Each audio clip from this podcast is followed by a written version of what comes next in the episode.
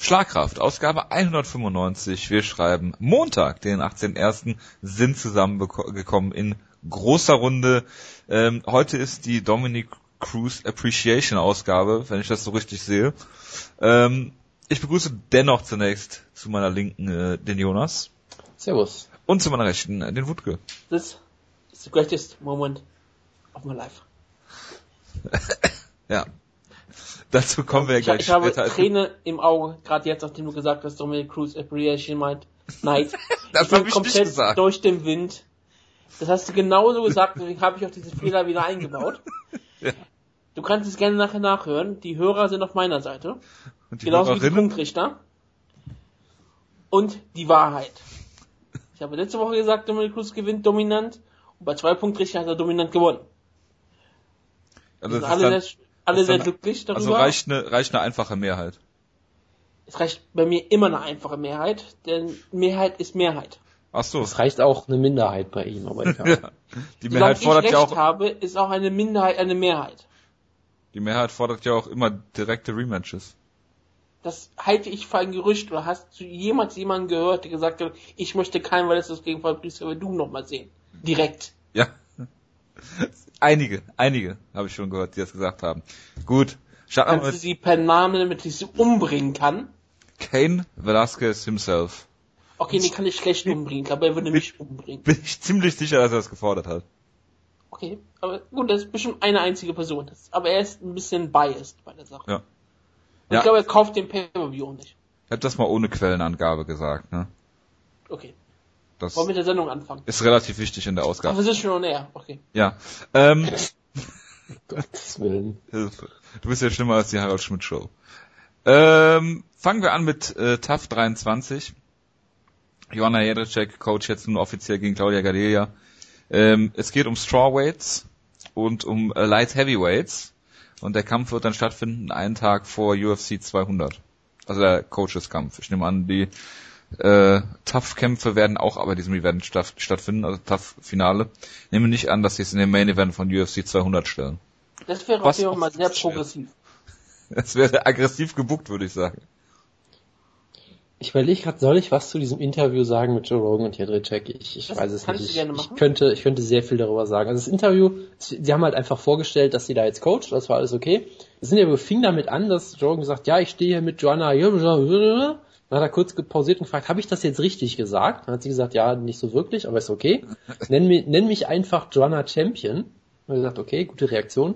Ähm, und dann hat er aber immer weiter, weil er hat wirklich gesagt, ja, also ähm, ich bewundere deinen Kampfstil ja sehr, aber der Name, der ist schon irgendwie scheiße, so ein bisschen durch die, durch die Blume gesagt. Das war schon, man kann es irgendwie charmant und lustig nennen oder unfassbar unprofessionell. Es ist bei Joe Rogan immer irgendwie beides so. Wir können den Namen ja auch nicht wirklich aussprechen, deswegen. Je nach Sichtweise, ja, wir sind aber nicht das Gesicht der UFC. Wir werden nicht dafür bezahlt, dass wir sie interviewen. Leider.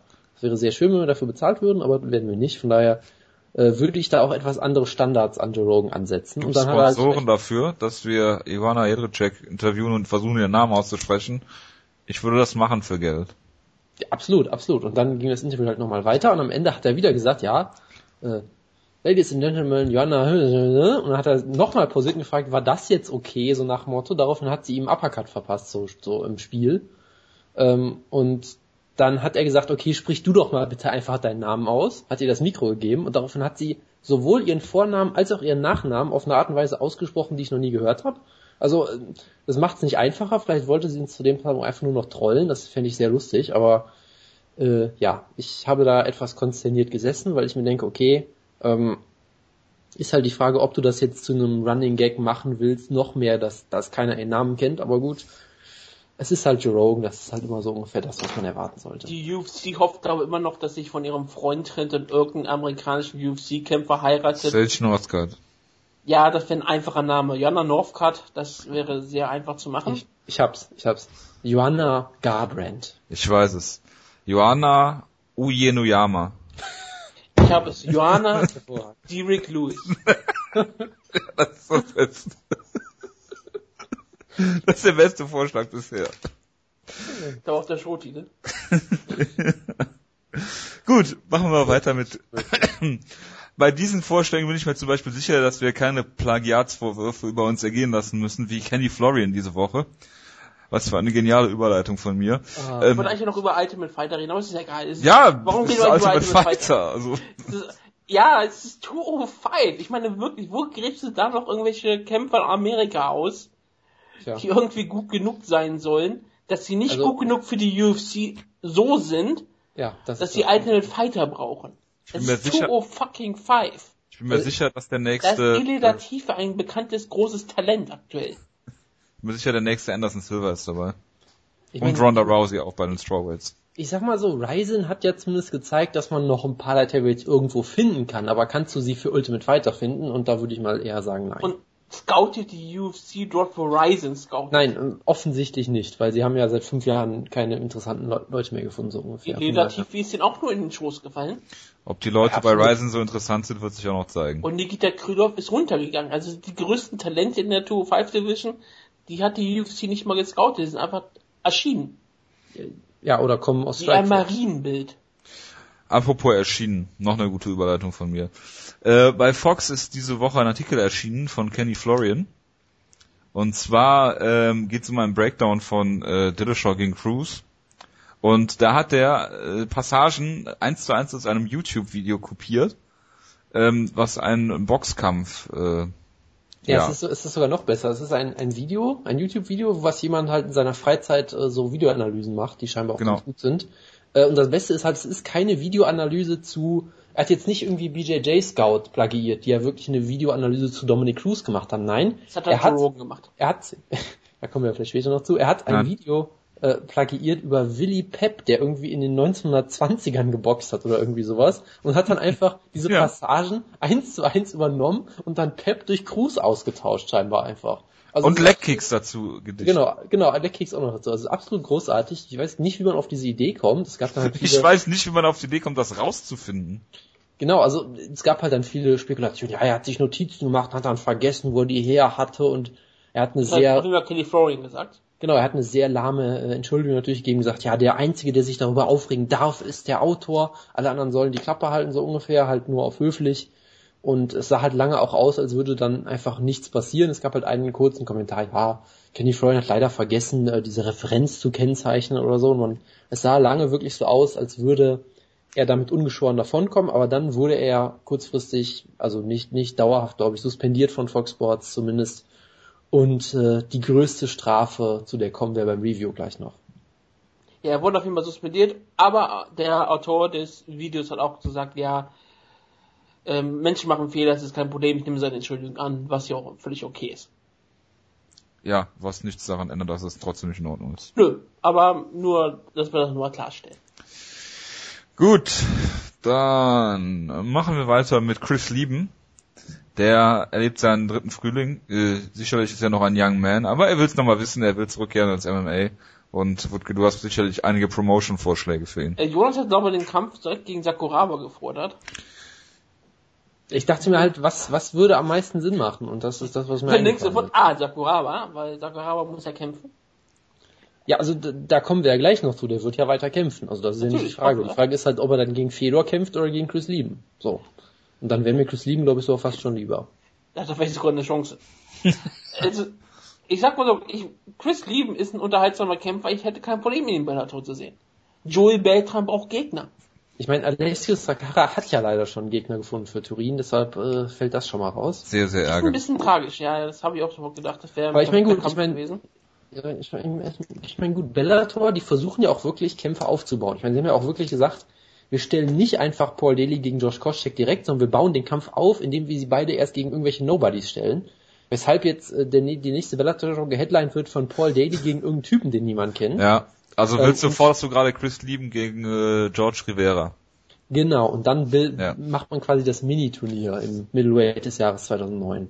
Das wäre großartig. Es wäre epische Ausmaße. Aber Chris Lieben ist ein sympathischer Kämpfer, Leute kennen ihn. Ich glaube, er wäre nicht mal wirklich eine schlechte Verpflichtung vom Bellator. Und wenn er kämpfen möchte, wer will ihn das verbieten? Ich sag mal nichts dazu. Ich sag mal so, würd, wie wär's mit einer Kommission? du würdest Chris Lieben anschauen. nein, nein, auf gar keinen Fall. Ich habe letzten Chris Lieben Kämpfe in der UFC schon nicht angeschaut. Das ist unglaublich. Jonas, aber du sprichst es mir bei. Chris Lieben ist unterhaltsam und ist ein spektakulärer Kämpfer, der mal eine wunderbare Triangle Show gezeigt hat. Jonas ist weg. Äh, er, er, hat einmal einen Kampf gegen Derek Bronson gehabt. Können wir das Thema jetzt wechseln? Ja, bitte. Kommen wir zu wir Ryzen. Da will ich auch über Chris Lieben einfach reden. Äh, Alexander Schlemenko wurde von M1 verpflichtet. Das ist eine gute Verpflichtung. Ähm, Schlemenko ist ein spektakulärer Kämpfer, er ist ein russischer Superstar und er ist ein Kämpfer, für den Putin, Putin gerne ins Stadion kommt. Genau, und ich meine, er hat ja seine drei Jahre lange Drogensperre, Drogensperre in den Vereinigten Staaten, die ja sicherlich, äh, sagen wir mal, drakonisch ist. Wie auch immer man dazu steht, ist auf jeden Fall eine harte Sperre und das hat sich dann scheinbar der Tim gewesen. Das hat keine wirkliche Auswirkung, ob das ist Genau, das ist alles alles nur politisch, genau. Ähm, und und dann hat er sich halt scheinbar gedacht, hey, ich bin Alexander Schlemenko, ich möchte gerne 17 Mal im Jahr kämpfen und ich kann jetzt nicht drei Jahre pausieren, also kämpfe ich bei M1. Das ist soweit äh, ganz folgerichtig. Ist ja ein Protégé von Fedor. Ähm, bei Ryzen. Be bestimmt, ja, bestimmt bei Ryzen auf jeden Fall. UFC, ähm, also äh, André Perneres hat gesagt, dass die UFC vier Jahre lang äh, Jose Aldo verwehrt hat, äh, ins Lightweight zu gehen und dort einen Titelshot zu bekommen. Deshalb ärgert er sich jetzt, dass Jose Aldo kein direktes Rematch kriegt. Was sagt ihr dazu? Falls ja, also, das denn stimmt. Also, also wir, was ich mir durchaus doch, vorstellen könnte, dass es stimmt. Wir haben doch letzte Woche schon besprochen, dass Conor McGregor der einzige Kämpfer der Welt ist, ja. der einen Titel in zwei verschiedenen Gewichtsklassen gleichzeitig gewinnen kann, weil er der einzige ist, dem die UFC das hier erlauben würde und das passt Richtig, wir haben das ohne dich besprochen letzte Woche. Genau, und ich habe es dann gehört und gedacht, das ist ein guter Punkt, den glaube ich jetzt beim nächsten Mal. Das hast du sehr gut gemacht. Dankeschön. Ich freue mich auch, dass dir unsere Ausgabe letzte Woche gefallen hat. Ich habe nicht gesagt, dass sie mir gefallen hat. Ich habe nur gesagt, dass ich sie gehört habe und einen Punkt geglaubt habe. Äh, du hast im Gruppenchat gesagt, dass sie dir gefallen hat. Ah, oh, musst du das jetzt hier rausposaunen? Ja. K-Fape brechen hier. Was? Du bist ja wirklich Chris Whiteman. Nein, ich bin Gian Villanti. Ähm, CM Punk wird äh, eventuell gegebenenfalls unter Umständen äh, bei UFC 199 debütieren, sagt zumindest äh, Dana White. Und soll dort antreten gegen, ich glaube, Mickey Gall. Ja. Oder Mickey Gall, oder wie auch immer der heißt. Oh. Der hat aber noch einen Kampf gegen Michael Jackson. Ja, Vorher, Mike Jackson, MA-Reporter. UFC 196. Genau, das war auch mein Highlight, als rausgekommen ist, dass äh, Michael Jackson ein Mitglied der MMA-Presse ist und mal Dana White interviewt hat, wo ich dachte, okay, wir könnten auch wirklich Wood gegen CM Punk stellen, so langsam. Ja. Also macht alles keinen Unterschied mehr. Was macht eigentlich Rashid Evans? Das ist eine sehr gute Frage.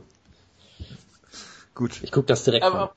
Ich finde es genau. auch immer sehr überraschend, dass CM Punk nicht bei UFC so auftritt. Vielleicht haben sie wirklich die Meinung, dass die UFC 200 groß genug ist und vielleicht wollen sie auch wirklich diese UFC 200 als einen Höhepunkt des Sportes markieren. Und dann wollen sie sagen, okay, wir vermarkten ähm, lieber die Show davor, die vielleicht sonst untergehen würde. Durch den ganzen UFC 200 Hype packen wir CM Punk da drauf. Dann wird sie auf jeden Fall ein Hype nicht untergehen.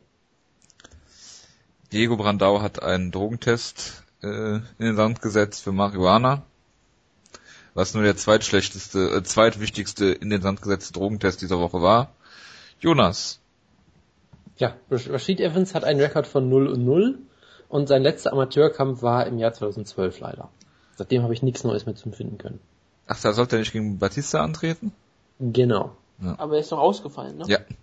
Deshalb, es gibt auch, äh, bei, bei Sherlock gibt's ja immer verlinkte Artikel, da gibt's einen Artikel Sherlock's Top 10 Matches that were never made und wo dann als kleiner Witz dazu steht und nein, Batista gegen Rashid Evans ist nicht in der Top 10 gelandet. Du weißt, was schon mal eins ist?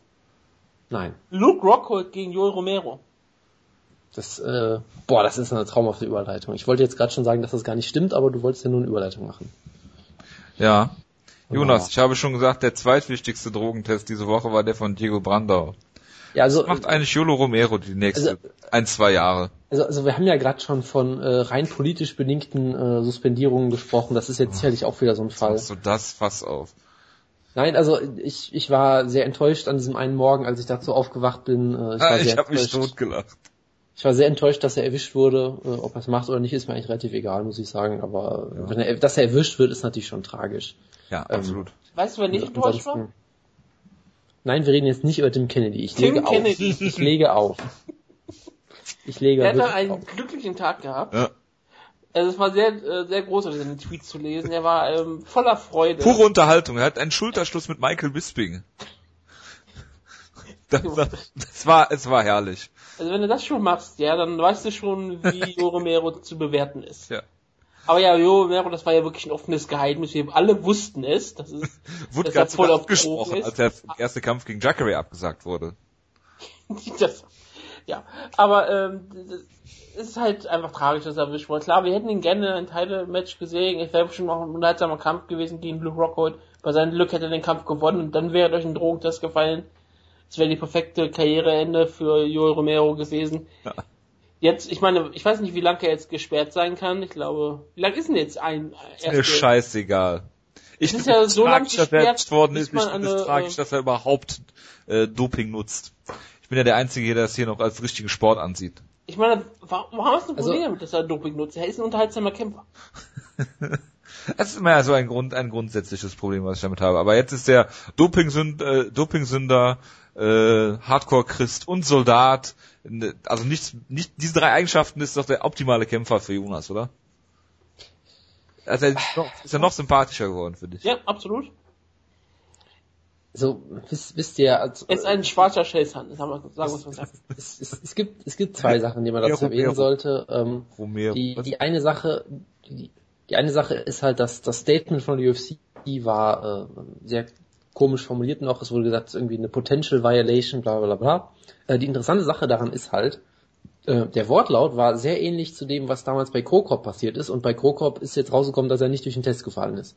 Also von daher, ich würde immer noch ein bisschen abwarten. Nein. Es ist natürlich äh, wahrscheinlich, dass er einfach durch den Test gefallen ist, aber es war noch offen genug. Es wurde halt auch noch nichts Konkretes irgendwie gesagt. Es gab halt Gerüchte hier und da, aber ähm, dann würde ich da erstmal abwarten. Ähm, von daher ähm, muss man sich da einfach mal zurückhalten. Du sitzt ich mein, die Sache also aus, Jonas. Ja, natürlich sitze ich die Sache aus. Es ist, es ist Yolo Romero. Ich werde das einfach so schön ignorieren wie möglich ja. und, und mir die ganze Zeit dabei denken, äh, irgendwelche schlechten Witze darüber machen. Äh, äh, und Mach doch mal äh, das, das äh, reicht dann auch. Nee, das kann ich jetzt auf Kommando. Kann ich Bist du kein Stand-up? Comedian? Ich, ich meine, nee, die Hoffnung auf Jo Romero gegen Fedor Menenko bleibt bestehen. Ähm, ein weiterer Gegner für Fede Emelianenko könnte sein Wanderlei Silva. Der hat sich jetzt entschuldigt für seine Vorwürfe, dass in der UFC die Kämpfe gescriptet sind und wurde prompt aus seinem Deal entlassen. Das heißt, der Weg ist genauso frei für Ryzen wie vorher wahrscheinlich, aber ähm, der Weg ist jetzt frei für Ryzen. Man muss ihn noch mal ganz klar sagen, er wusste nicht, was Fixed Fights in Englischen bedeutet. Klar, er hat also was hat er denn gesagt? Das hat er ja nicht gesagt, was er eigentlich sagen so. wollte. Er hat nur gesagt, das hat was andere Bedeutung, als er dachte. Und deswegen muss er sich dafür entschuldigen, weil er natürlich dafür sechs Monate gebraucht hat, wie lange das war. Ich glaube, ein Jahr hat er dafür Wind gebraucht. Bekommen hat. Oder ein ganzes Jahr sogar. Und jetzt, ich meine, jetzt ist er wirklich bereit und ich meine, jetzt hundertprozentig. Fedor Melenko gegen Wanderlei Silva ist ein Kampf, den hier jeder sehen würde.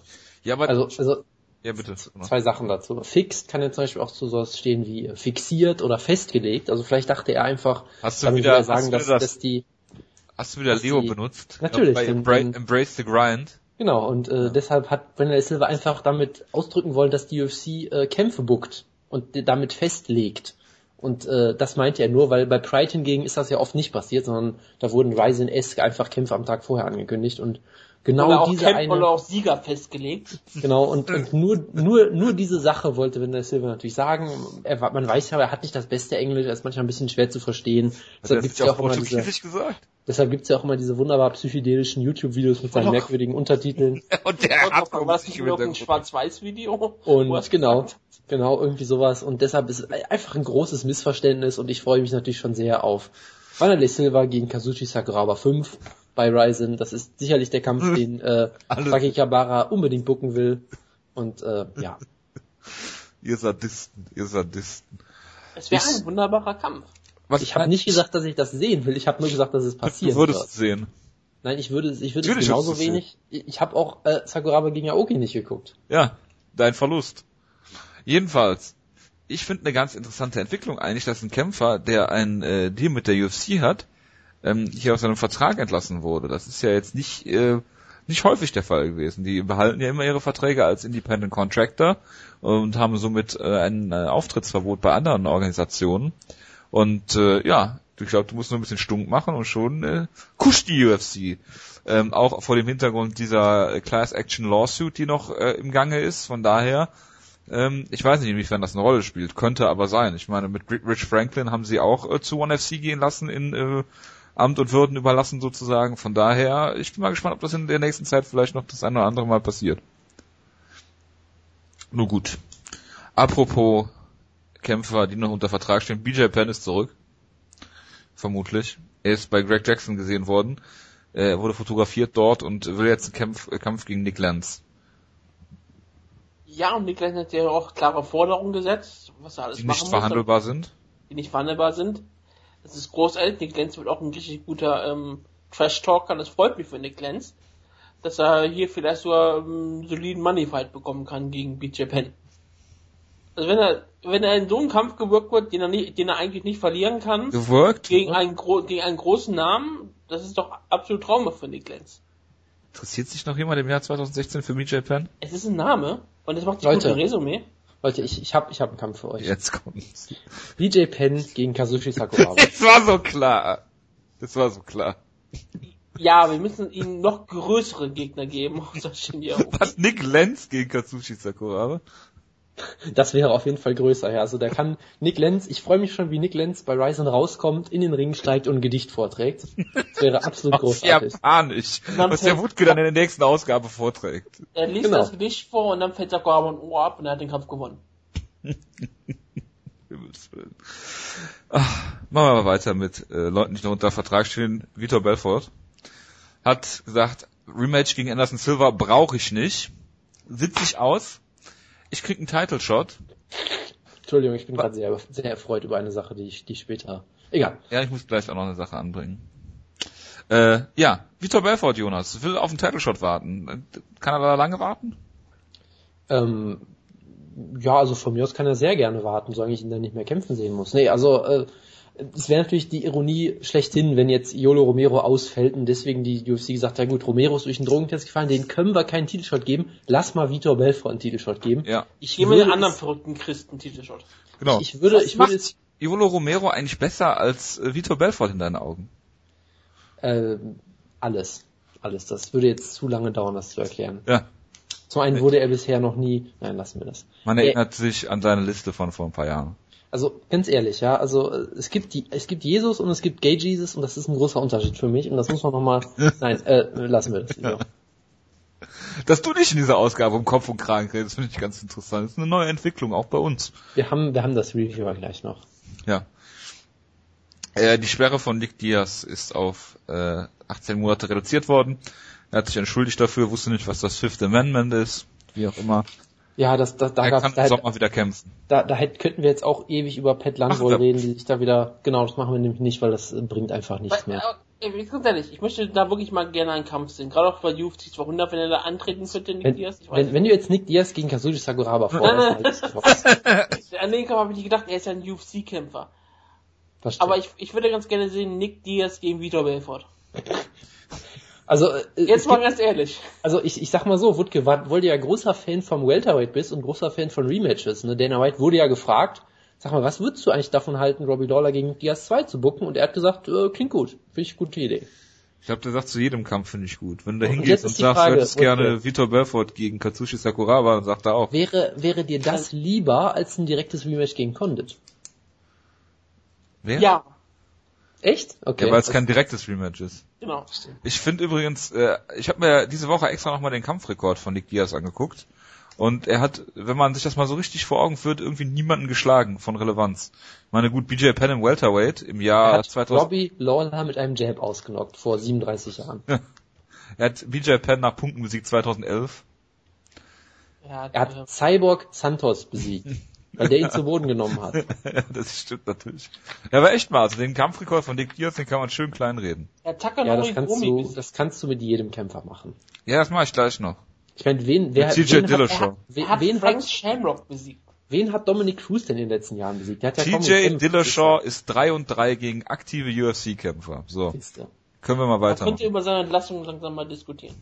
Ja, aber sehr, sehr langsam. Was, was für eine Pflaume. Ja. Ähm, Randy Couture ist, was er von John Kavanagh, der Trainer von äh, im, im Straight Blast Gym Ireland, äh, hat gesagt, 2017 ist Conor McGregor bereit, Welterweight Champion zu werden. Wie wär's denn mit dem Kampf Conor McGregor gegen Kazushi Sakuraba? Das wäre vielleicht eine etwas zu große Herausforderung direkt im ersten Schritt. Also das ist, äh, weil Sakuraba ist ja ehemaliger Middleweight, Light Heavyweight und Super Heavyweight, glaube ich auch noch. Von daher wird das ein bisschen, Minovermann ein bisschen, ein bisschen langsamer angehen. Aber in Japan gibt's doch gar keine Gewichtsklassen. Das ist ein guter Punkt, ja. Ich finde es auf jeden Fall wirklich sehr interessant, wie sehr sie Conor McGregor in die Zukunft bucken. Es ist schön, dass sie einen Plan haben. Aber es ist, wirklich, es ist auch gut, dass sie immer auch, vor der Presse diskutieren. Es ist auch wirklich großartig, wie das alles so durchgeplant wird. Da ist doch irgendwie jemand, ein Kämpfer namens Frankie Edgar, der auf seinen Title Shot wartet. Ich finde super, dass er noch, dass er noch Title Shots ähm, eigentlich noch ähm, ähm, hat, die er aussitzen muss. Ich meine, er hat, wie gesagt, Frankie Edgar noch vor sich. Er muss den Titel auch vielleicht mal verteidigen, aber die reden schon darüber, dass er Lightweight Champion und Welterweight Champion werden wird. Ja. Ich wette, er ist der einzige und erste Kämpfer in der UFC-Geschichte, der das schafft, drei Titel parallel zu halten. Weil er nicht einmal geil, wenn Conor McGregor verteidigen wird. Es wird doch super, wenn Conor McGregor drei Divisions dicht macht. Drei Divisions dicht macht, indem er die Titel nie verteidigt und einfach genau, immer hochgeht. Und sind wir mal ehrlich, wenn er Welterweight Champion wird, wird er auch Middleweight, Light Heavyweight und Heavyweight Champion. Das ist doch noch wirklich keine Herausforderung mehr. Also Light Heavyweight traue ich ihm zu. Punkt. Tu ich einfach. Ich meine, ich meine, vor allem ist das ja dann Light Heavyweight in drei Jahren oder so. Da ist ja dann Nikita Krylov Champion vermutlich. Vermutlich, ja. Da haben wir die Show, die Headline werden von ähm, Light Heavyweight Champion Nikita Krylov gegen Ile Latifi. Ich finde diese Konstellation ähm, Conor McGregor, John Kavanagh und Dana White UFC erinnert mich so ein bisschen an Eintracht Frankfurt mit Heribert Bruchhagen, Bruno Hübner und Armin Fee in seiner ersten Amtszeit, wo alles immer vor der Presse diskutiert wurde. Das ist eine Fußballreferenz, deshalb kann ich dazu nichts sagen. Lass es besser sein. Ein oh, an alle Eintracht Frankfurt-Fans. Ähm, ja, Jolo Romero haben wir jetzt. Äh, Ryzen, Wutke. Ja. Du musst das jetzt sagen. Reisen. Äh, Fedor Emelianenko kämpft nicht im April bei der nächsten äh, Ryzen Show, hat äh, Sakakibara äh, gesagt, aber er will gerne, wenn ich das richtig ja. verstanden habe. Genau, er möchte, ja, er möchte ja auch irgendwie in Russland kämpfen und er hat irgendwie die russischen Kommentatoren beschimpft, die jetzt bestimmt standrechtlich erschossen wurden schon. Ja, das äh, so. Oder Beuge weil, weil, weil sie irgendwie behauptet haben, dass er mit Vitali Minakov trainiert hat, was er nicht gemacht hat oder irgendwie ja, sowas. Ungefähr also, so wie bei Felix Sturm kämpfen. Das ist alles, alles immer so ein bisschen kompliziert, aber äh, ja, warten wir mal ab auf jeden Fall. Da wird, also, plant ich mein, Ryzen ja auch eine, wieder ein Turnier im April. Genau, und ich meine, Ryzen muss ja auch mindestens ein halbes Jahr lang brauchen, die ja auch um Gegner zu finden. Von daher, äh, das ist schon, dass da muss Fedor halt ein bisschen geduldig werden dann. Ich finde es auf jeden Fall sehr interessant, weil Ryzen hat auf jeden Fall vollen Terminplan. Sie planen auf jeden Fall schon April, einen im Sommer, schon wird Juni angedacht und dann wahrscheinlich noch mal einen im Herbst und dann die ähm, New Year's Show. Also vielleicht kriegen wir wirklich vier normale Shows. Oder wenigstens drei. Das wäre ja sensationell absolut. Es sind so viele Banner-Shows, gibt's von, so viele Tempo-Events gibt's von Bellator jedes Mal. Ja, du weißt ja gar nicht, was du dieses Jahr gucken sollst im MMA-Sektor. Es ist unglaublich, so viel. Gut. Dann, Ronda Rousey wird nicht bei UFC 200 kämpfen. Schockierend. Also eigentlich ist es wirklich schockierend. Das hat mich wirklich überrascht. Ja. Das ist auch immer eine, ähm, für Rousey bestimmt die beste Entwicklung, weil sie noch lieber ein paar mehr Filme dreht und, neu, und was immer sie alles macht. Das ist auch völlig in Ordnung. Soll sie so viel Geld verdienen, wie sie möchte. Das finde ich sehr schön, dafür, dass sie nicht geschlagen wird. Das ist, ein Vorteil, das ist ein Vorteil für alle. Sie kann sich dann vielleicht auch etwas länger auf den Kampf vorbereiten. Es wurde jetzt nochmal gesagt, dass sie in diesem Jahr auf jeden Fall nochmal kämpfen wird. Im Jahr 2016. Aber selbst da bin ich mir nicht 100% sicher, wenn sie wirklich so einen vollen Terminplan hat. Aber wenn nicht, dann kommt sie halt im Dezember oder im November oder Oktober zurück. Ist auch völlig in Ordnung. Jetzt macht es auch völlig Sinn, dass Holly Holm den Titel auch verteidigt, weil so lange kann sie nicht warten. Ja klar, das, das ist ganz, ganz klar ähm, und auch clever von, von Heuer gemacht natürlich, auch unter der Prämisse, dass es eventuell nicht gegen Ronda geht direkt. Ist natürlich gefährlich. Äh, was machst du als UFC, wenn sich Conor McGregor verletzt gegen äh, Rafael dos Anjos? Dann hast du deine beiden äh, Poster-Children äh, nicht ähm, ja, bei UFC 200. Ja, das ist sowieso ein riesengroßes Problem, wo ich sage, okay, gerade ein Kampf gegen Rafael dos Anjos ist sowieso schon gefährlich, äh, im Sinne von Rafael dos Anjos kann den Kampf gewinnen und selbst wenn die selbst dann kann er immer noch die Show Headline gegen Frankie Edgar. Selbst dann ist das völlig in Ordnung. Höhere Division, das verzeihen Fans. Da mache ich mir gar keine Sorgen. Ja, aber die Verletzungsgefahr. Aber, genau. Die Verletzungsgefahr ist hoch in der Niederlage. Die Verletzungsgefahr ist selbst hoch in einen Sieg. Er hat sich ja bei, beim Sieg gegen Max Holloway das Kreuzband gerissen. Genau, ich meine, er könnte hier auch gewinnen. Gegen Rafael des Andes könnte er auf den größten Hype seiner Karriere sein, könnte trotzdem sechs Monate Pause haben. Ja. Und wird dann den großen Zahltag ver verfehlen. Was machst das du denn dann? Wer, wer hält denn dann, wenn du Connor nicht hast und Ronda nicht hast? John Jones. Ja. Weil er ist natürlich der verlorene gegangene Sohn. ja. Wird das dann Debakel für die UFC? Unter Umständen? Es kommt auf den Gegner noch an. Ich glaube, John Jones gegen Cormier, das sieht noch. Das ist eine Fehde, die wurde Pro Wrestling mäßig aufgebaut. Die Leute glauben dran und solange die Leute dran glauben, ist das eine erfolgreiche Fehde. Und die Rücke von John Jones, gerade mit der ganzen Geschichte, die vorliegt, die Aber wird schon groß genug sein. Das Ziel der UFC muss ja sein, also intern, dass UFC 200 der größte Pay-Per-View aller Zeiten wird. Das ähm, wird, wenn Conor McGregor nicht kämpft, wird sich der große Pay-Per-View aller Zeiten. Das meine ich nämlich. Das genau, ist halt auf jeden Fall sehr, sehr schwierig. Aber ähm, stell dir mal vor, Conor im Main Event und äh, John Jones im Co-Main Event. Ich weiß nicht, ob sie das wirklich machen würden. Das ist für mich Oh, das, wird, das würden sie machen. Ich bin ziemlich sicher, dass sie das machen würden. Wir sollten es nicht tun. Ich meine, es wäre es wären jetzt nicht die ersten Kämpfer, die sie in Anführungsstrichen unter den Bus geworfen hätten. Nein, sie, sie hoffen ja natürlich drauf, dass kein Weiß diesen Titel gewinnt und dann natürlich den Titel noch dreimal im Jahr verteidigen wird, dass er für die UFC 100 auf jeden Fall Zeit hat, um da zu kämpfen. Das genau das wird passieren. Was ich mir aber nochmal zu sagen muss zu Holly Holm, ist natürlich auch wirklich der Vorteil. Ich meine, wenn Ronda Rousey erst im Dezember, November oder sowas zurückkommt, Ende des Jahres, hat sie sogar den Vorteil, dass wenn sie den Titel natürlich verlieren würde jetzt gegen Micha Tate, kann sie natürlich ein direktes Rematch verlangen und das kriegt sie aber UFC 200. Weil direkte Rematches sind in und, die konnte, und sie ist natürlich lange Zeit Champion gewesen, da könnte die unter das Rematch bekommen. Ja, aber ich meine, was hast du sonst noch als, als Champions? Wen hast du denn sonst noch da? Wer soll denn ziehen? Demetrius Mighty, Mighty Johnson, Johnson, Headline UFC 200. Was ist denn mit Dominic Cruz gegen Uriah ja, Faber? Wenn er yes. nicht schwer verletzt ist. Der ist garantiert verletzt. Natürlich ist er verletzt, hat er auch schon gesagt. Ähm, gut, machen wir mal weiter. Ich will mich jetzt hier nicht zu lange aufhalten.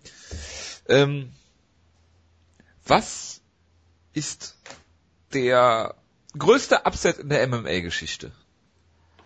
Gott, habe ich irgendwo jetzt doch gelesen. Was war's denn? Ähm, ich weiß es. Bitte. Wutke, Wutke, möchtest du raten? Ähm, Joel Romeros Sieg über Tim Kennedy. Ist nicht mal die Top 20. Pride ah. never die. Ah ja, so, ähm, Entschuldigung. Arona gegen Sokocho. Nein, äh, Sokocho gegen Little Nog. Fuck! Ich wusste nicht mehr, welcher der erste Kampf war, Entschuldigung. Ja, ich wusste, Aruna war dann, war dann kein so großer Upset mehr. ähm, warum sage ich das? Das ist der zweitgrößte Upset der MMA-Geschichte, ein plus 1000 Upset, also ein 1 zu 10 Underdog. Hat gewonnen am Wochenende bei RFA und es ist ein Kämpfer, Zach Riley heißt der Gute, hat einen 3 und 3 Kampfrekord und hat Hugo Viana, den äh, UFC-Veteran, Wolverine ist es, glaube ich, ne? Ja, Wolverine. Ähm, besiegt per Decision, glaube ich. Yep. Und ist der zweitgrößte Upset in der MMA-Geschichte. Vor äh, so illustren äh, Namen wie Frankie Edgar gegen BJ Penn, Matt Sarah gegen GSP, Holly Holm gegen Ronda Rousey. Bitte? Renny Couture gegen Tim Sylvia. Der auch nicht die Top 20 kratzt. Schrecklich. Chad Griggs ist dabei zum Beispiel gegen äh, Bobby Lashley. Äh, aus der näheren äh, letzten Zeit ist zum Beispiel die Niederlage von Baba Jenkins gegen LaRue Burley dabei. Will Brooks gegen Michael Chandler, Emmanuel Newton gegen King Mo, also sehr viele Bellator-Upsets hier dabei. Äh, ja, äh, der Sieg von Joey Beltram gegen Host Gracie ist natürlich auch äh, nie, nie vergessen. Und äh, ja, Griggs gegen Lashley, klar. Also ähm, Mike Wilkinson, den ich in Team Schlagkraft haben wollte, gegen äh, unser Lieblings äh, Menschen, Niklas Beckström, äh, ja, und so weiter und so weiter. Also ganz, ganz interessant äh, das mal zu sehen. Die sind diese Woche wieder äh, mal aktualisiert worden, die Upsets hier. Gut. Dann eine Sache noch. Ich äh, muss eine kleine Empfehlung aussprechen. Der Wutke redet gleich über einen sehr emotionalen äh, Moment, den er äh, bei der Fight Night hatte. Ähm, gestern Nacht oder beziehungsweise heute, als es geguckt hat, hatte auch einen sehr emotionalen Moment heute. Und zwar ähm, geht es darum, ähm, ich habe Radio gehört heute auf dem Heimweg. Ich bin schön über die Severinsbrücke gefahren in Köln. Ähm, neben mir die Kranhäuser, wenn man in Köln war, kennt die. Da hat auch ein äh, anderer gebürtiger Leverkusener eine Wohnung zum Beispiel neben mir, in Anführungsstrichen. Ähm, bin dann so äh, mit, mit dem Blick auf den Dom nach Hause gefahren und habe dann im Radio gehört, bei 1 Live gibt es eine Reportage diese Woche, was ich ganz interessant fand, ähm, zu einem Kämpfer, der beim We Love MMA Event antritt, nächstes Wochenende in Oberhausen, glaube ich. Ähm, oh. Sie haben ihn Phil genannt und äh, Phil aus Köln, ist so Student wohl ähm, und berichtet dann diese Woche so auf seine Vorbereitung zum Kampf, haben auch MMA erklärt und so weiter in 1 Live, was ähm, der Jugendsender des WDRs hier in Nordrhein-Westfalen ist. Ähm, das wird einigen Leuten sicherlich was sagen. Ähm, und ja. ja, Jonas Phil Brooks aus Köln. Nein, es ist nicht Phil Brooks aus Köln. Das ist es, wie unser Uwe Hück, ja. Es ist Philemon Schibli aus Köln ah, vom ja. Cologne Combat Club. Und ähm, ich habe im Vorlauf ein bisschen gelacht und äh, ich, also die zur Reportage an sich ähm, ging es darum, was er so macht. Er hat, also er hat sich sehr äh, rhetorisch sehr gewählt ausgedrückt. Er ist Student in Köln, hat so ein bisschen äh, Gemüse geschnibbelt im Hintergrund und hat gesagt, er macht halt so Übungen, ähm, die jetzt äh, was was was äh, für, für einen Bodenkampf braucht, irgendwelche Stabi-Übungen. Und äh, er wäre nicht so der klassische Disco-Pumper, was ich ja einen sehr schönen Ausdruck fand. Ähm, jedenfalls lange Rede kurzer Sinn. Es wird jetzt, ich, es war in der Sendung äh, 18 Uhr heute. Ich weiß nicht, ob es in den nächsten Tagen dann auch zum, zum gleichen Timeslot dazu kommt. Irgendwie, dass darüber weiterhin berichtet wird, fand ich ganz interessant. Ähm, warum ich eben gelacht habe, Jonas, ähm, der gute ähm, äh, Phil aus Köln hat äh, drei Profikämpfe bisher äh, bestritten, äh, alle drei im Jahr 2015, einen Amateurkampf in der MMA-Bundesliga, es gibt also eine MMA-Bundesliga. Sein erster Profikampf war gegen einen gewissen Nepomuk Nimmerik bei We Love MMA 12 und rat mal, wer der Referee war bei diesem Kampf. Abu Aizata. Nein. Die Richtung ist? ist? aber gar nicht so verkehrt. Ottmann Aizata. Nein. Ähm, ich sag's euch. Felix Sturm. Es ist Nordin Asri gewesen. Ach, sehr schön. Referee Extraordinaire, ja, der hier äh, Ringrichter im ersten Kampf von Phil aus Köln war. In so bester Shoni Carter Manier. Ja. Auf jeden Fall. So. Und das war's. Von der News-Ecke, es gibt eine Kampfankündigung, Beast in 25-8 kämpft gegen Tom Lawler. So. Ja, ist doch ein traumhafter Kampf. Apropos das Geile ist, wenn ich gerade Abu Azata google, ne? Ja. Da lande ich erstmal auf seiner Facebook-Seite und auf seinen Sherlock-Artikel. Der dritte ist einer von groundandpound.de. Einfach nur die Überschrift wäre aber so schön, die ist einfach Abu Azata will Boxkampf gegen Vincent Feigenbutz.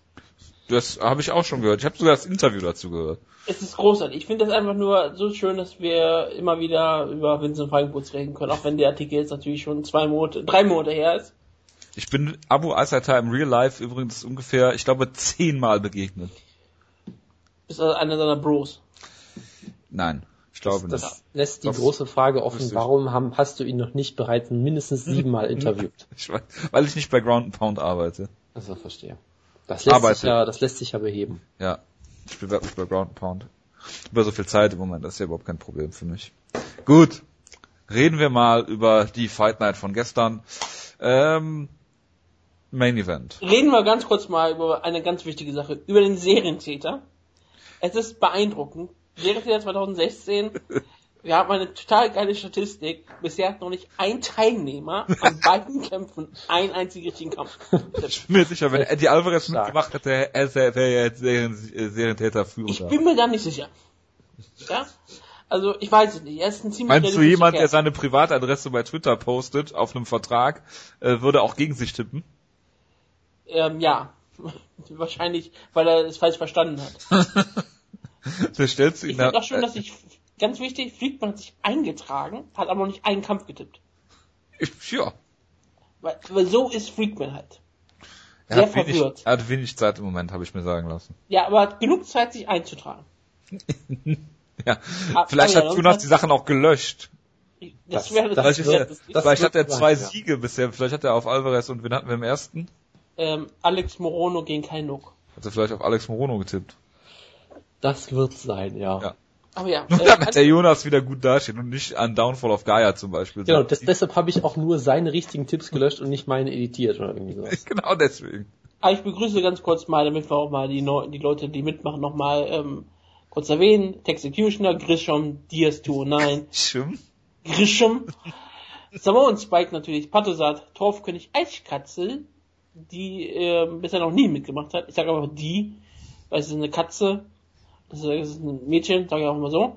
Ähm, Psycho 77, Mark Webber, Dari 84, JKL, Chelle und der Freakman, der bisher komplett weiß ist. Viele Leute haben mitgemacht und nicht einer hat einen richtigen. Es ist, ja. es ist wieder herrlich. Und, und das ist ich, unsere ich, Hörerschaft, ja? Ja, der Jonas bezweifelt ja immer noch, dass wir Hörer überhaupt haben. Wenn ich eine Sache noch erwähnen darf, es gibt ja auch das Over-Under-Spiel, ähm, wo es ja, wo, wo man sich auch eintragen kann. Freakman hat überall mitgemacht bisher. Das ist beeindruckend. Äh, es gibt aber auch eine Spalte, die für die Musterlösungen reserviert ist und da hat irgendwer Uwe Hück drüber geschrieben. Ich weiß nicht, ob das einer von euch war. Ja, Nein, vielleicht, vielleicht ist das auch der, der äh, äh verehrte E-Mail-Schreiber, äh, Tommy. Der, der keine Antwort Grüße, hat. Du kriegst auf jeden Fall noch eine Antwort. Tag. Jetzt hat er sich einfach in der Musterlösungsspalte eingetragen, was sehr clever wäre und hätte er immer 100% der äh, Punkte richtig. Wäre, wäre sehr clever. Ich möchte noch einen herzlichen Glückwunsch äh, an den äh, äh, Takeshi von Takeshis Castle zu seinem 69. Geburtstag aussprechen, was eine perfekte Überleitung wäre für den Hutko um jetzt die Geburtstage vorzulesen. Oh ja, wir haben Geburtstage. Das habe ich mal, ist mal ähm, hätte ich komplett vergessen gehabt. Danke dir. Ich schau mal nach. Du kannst schon mal über die Show ein bisschen reden. Hat Eddie Alvarez ähm, letzte Woche Geburtstag gehabt oder so? Oh, wir haben heute einen richtig wichtigen oh, Geburtstag. Oh Gott, oh Gott, oh Gott. Wir haben sogar wirklich ein paar wichtige Geburtstage. Ja, bitte. Einmal natürlich ähm, Dave Batista hat natürlich heute Geburtstag, fiel mir gerade spontan ein. Ja. MA Superstar. Ähm, Brass Body ist sein Nickname, scheinbar laut Topology. Das finde ich ein sehr schönen Nickname. Mhm. Äh, Machine Head wird heute 24, was Stimmt, das habe ich gesehen. 24 wird er, ja. Geil. Neil Grove, Goliath aus ähm, Südafrika natürlich. Und der russische Superkämpfer Jeff Monson hat heute Geburtstag. Und als 71 Jahre. Ich habe noch eine wunderbare Überleitung. Oh ja, das ist wirklich schön. Ich weiß schon, was du sagen. WC Never Die, Miguel Torres. Der originale Super Champion. Der originale Bantamweight Champion. Und jetzt haben wir den anderen richtigen originalen Bantamweight Champion der UFC wieder. Mit dem Gürtel. Ich wollte noch kurz sagen, dass Eddie Alvarez vor sieben Tagen wirklich Geburtstag hatte. Nicht am 1.11., sondern am 11.1. Das freut mich hm? sehr für ihn. Haben Sie es bei Topology mittlerweile geändert eigentlich? Ähm, es müsste vor sieben Tagen gewesen sein, ne? ja. Letzten Montag war Eddie Alvarez ist da jetzt drin, ja. Sehr gut. Er hat am selben Tag Geburtstag wie Peter Sobotta. Und King Mo. Und Rafael Cavalcante. Team, Team Schlagkraft King Mo. Was? Team Schlagkraft Feijau? Team Schlagkraft King Mo. Ach so, ja. Ja. Habe ich doch gut arrangiert. Ja, hast du hervorragend arrangiert. Ich habe es als einziger getippt. Gut. Ähm, Dominic Cruz gegen TJ Dillashaw. Das ist halt ein Kampf, da muss, eigentlich müssen wir dem Wutke den Vortritt lassen, aber ich wollte noch eine Sache sagen, und zwar freue ich mich, dass wir endlich mal über einen Kampf reden, wo es nicht darum geht, wer die besseren Treffer gelandet, sondern wer die besseren Treffer vermieden hat. Wutke, wir warten alle darauf, dass du jetzt darüber redest. Ich weiß gar nicht, was ich sagen soll. Ich, ich wirklich, ich okay, weiß wirklich Jonas, nicht, weil, was sagst du dazu im Kampf? Darf ich noch was sagen? ja, ich weiß es wirklich nicht, weil ich bin daran nicht gewöhnt. Ich bin nicht daran gewöhnt, dass irgendwelche MA-Liebschaften, wirkliche, meine Favoriten, es wirklich schaffen. Ich bin immer daran gewöhnt zu sagen, ich, mein, mein, mein Schade, großen Fandom von Sun war es immer so, er kam bis zu Anderson Silver und dann ist er gescheitert. Äh, Matt, Matt Brown hat es nicht zum Titel schon geschafft. Und viele andere Kämpfer, wie zum Beispiel letzte Woche Carlos Condon, hat wieder den Titel nicht gewonnen. Es, es kommt immer wieder meine Favoriten und am Ende schaffen sie es nie. Und ich war schon wirklich mental darauf eingestellt, egal was passiert, ich wusste ganz genau, gerade als dieser, ähm, als das zweite Punkt rankam und sagte, ähm, 49, 46, TJ Dillashaw, hatte ich es schon im Kopf gehabt, es wird schon wieder so sein, ich werde wieder bei MA-Kämpfern scheitern, wieder wird mein Favorit den Titel nicht bekommen. Und dann wird vorgelesen, and new. Und ich, ich, ich, ich sprang auf, schrie so laut wie ich nur ging. Ich war am Jubeln, hatte Tränen in den Augen. Es war einer der größten Momente meines Lebens, wirklich. Es war ein, einer der größten sportlichen Momente, die ich je erlebt habe. Es war der Triumph des Geistes, der Triumph des Willens, der Triumph des besten Kämpfers aller Zeiten gegen einen Herausforderer, der auf dem höchsten Niveau gekämpft hat, was man sich vorstellen konnte. Es war ohne jeden Zweifel der beste ML-Kampf 2016. Wir werden weiterhin schauen, ob es noch einen besseren Kampf geben kann. Es kann natürlich noch bessere All-Violence-Kämpfe geben, ich bin mir sicher, aber von Niveau her wird das schwer zu erreichen sein. Dominic Cruz und TJ Dillashaw gaben sich einen Kampf und es war schwierig zu verfolgen, weil es war auf so einem hohen Niveau, dass es absolut unglaublich war. Ich habe überhaupt kein Problem, wenn jemand mir sagt, die Dillashaw hat den Kampf gewonnen, weil es war ein ziemlich enger Kampf. Und ich bin auch komplett jemand, der sagt, ich hab, bin hier komplett biased. Ich bin wie Jerome, ich bin komplett biased, nur ich bin halt auf der Seite von Dominic Cruz, nicht auf DJ Dillashaw. Aber es ist völlig in Ordnung. Ähm, wenn jemand mir sagt, DJ Dillashaw den Kampf 4, 49, 46 gewonnen, sage ich, okay, wunderbar. Ich hab, ich hatte den Kampf 49, 46 Cruz, was ja scheinbar auch völlig okay ist. Und ich bin einfach nur glücklich. Dieser Kampf war einfach alles. Diese erste Runde, als Dominic, die für mich Dominic Cruz auch wirklich klar gewonnen hat, ähm, ich fühlte mich einfach so glücklich, weil ich dachte, okay, Dominic Cruz ist nicht nur zurück, er ist auf dem besten Niveau seines Lebens, er ist sogar noch besser geworden. Die Show wirkt trotzdem so, als wäre er hier ein richtig starker Kämpfer und er kam ja immer besser in den Kampf rein.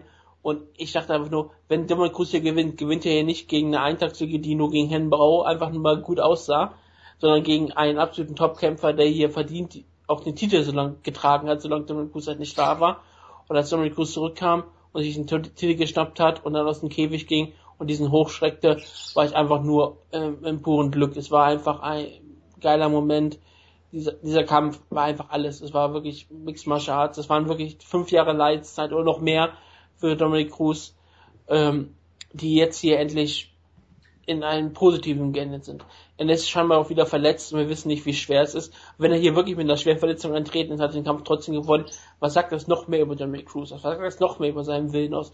Über seine Mentalität. Er ist einer der wirklich größten Kämpfer, die ich je gesehen habe. Er ist wahrscheinlich der größte Mixed Martial Arts Kämpfer, den ich je gesehen habe. Und das ist für mich jetzt lange keine Übertreibung mehr. Seine Karriere ist unglaublich. Du kannst höchstens Argument machen, dass jemand wie GSP besser ist als er.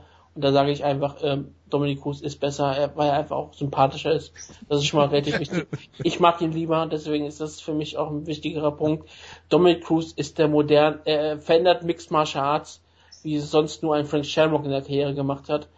Ich meine, ähm, MA wird sich für immer verändern. Durch Dominic Cruz sieht es an Kämpfern wie TJ Dillashaw, dass sie von Dominic Cruz ähm, gelernt haben und von Dominic Cruz lernen halt siegen lernen. Wird Dillashaw war ein Champion und hat halt auch einen lange Zeit unbesiegbaren Champion wie Hen Bao geschlagen, indem er Dominic Cruz nicht kopierte, sondern adaptierte und sich einen eigenen Stil daraus gefunden hat und jetzt hat er halt gegen den Großmeister gekämpft und hat ihn eine großartige Schlacht geliefert. Aber er hat er knapp verloren in einer äh, äh, vieler Hinsicht. Manchen Leuten hat er auch klar gewonnen, manchen Leuten in sich hat er auch klar verloren. Also es ist deswegen ein offener Kampf gewesen. Alle Leute sind glücklich, weil am Ende sagen sie, sagen sie alle, selbst wenn sie sagen, ich habe TJ Dillashaw vorne, es ist trotzdem eine geile Sache, dass Dominic Cruz einen Titel hat und das ist doch einfach schön, wenn wir alle darauf einigen können, dass Dominic Cruz jetzt der beliebteste MMA-Kämpfer auf dem Planeten ist. Ich und ich habe Dominic Cruz geliebt, als es noch nicht cool war. Ja, ich bin Hipster Dominic Cruz Fan. Ich war, ich war schon Fan, als es, als es noch nicht cool war. Als alle Leute ihn noch ausgebucht haben und einen Point Fighter genannt haben. Da war ich schon auf seiner Seite. Und ihr habt über mich gelacht. Und jetzt seid ihr alle auf meiner Seite. Alle sind, die hier hören, sind alle jetzt Dominic Cruz Fans. Die sind alle eingeweiht in der Religion von Cruz und ihr seid alle gerne eingeladen. Das ist völlig in Ordnung. Ich hab, ich bin euch nicht böse, dass ihr lange Zeit über mich gelacht habt, lange Zeit gegen mich argumentiert habt. Das macht mir nichts aus. Ihr seid alle nur auf meiner Seite und es ist kein, es ist kein Problem. Ich, ich bin euch nicht böse. Ich bin nicht nachtragend, aber ihr müsst wissen, dass ich der Erste war. Ja? Solange ihr einseht, dass ich die Nummer eins bin, ist alles in Ordnung. Dass ihr alle unter mir seid und keine Macht habt und nie an mich heranreicht, das ist mir, das ist, solange das einsieht, ist alles in Ordnung. Okay, ich habe eine kurze Frage. Wer ist jetzt Nummer eins? Dominik Cruz oder du? Ich habe das jetzt nicht so ganz verstanden. Also von Cruz-Fans bin ich Ach die so, Nummer verstehe. eins. Ich weiß nicht, ja. ob Dominik Cruz der größte Fan von sich selber ist. Das würde ich, ich vermuten, ja. Glaube schon. Dominik Cruz ist ähm, sehr intelligent. Ich glaube, er ist der größte ähm, Fan von Frank Shamrock, wie ich ja schon erwähnt habe. Er hat sein Leben an Frank Shamrock angepasst. Nämlich den das Sport zu verändern. Sicherlich richtig, ja. Aber Wutke, ich kann dich beruhigen. Äh, jetzt lieben sie alle Dominik Cruz. Spätestens während des nächsten Kampfes werden sie ihn wieder alle hassen und als Point Fighter bezeichnen. Da kannst Nein, das Geile war ja auch im Kampf, als es mit Let's Go Cruz äh, Chance angefangen hat und dann war das Publikum irgendwann wieder leise, weil sie eingefallen ist, ach ja, das ist ein Dominik Cruz Kampf.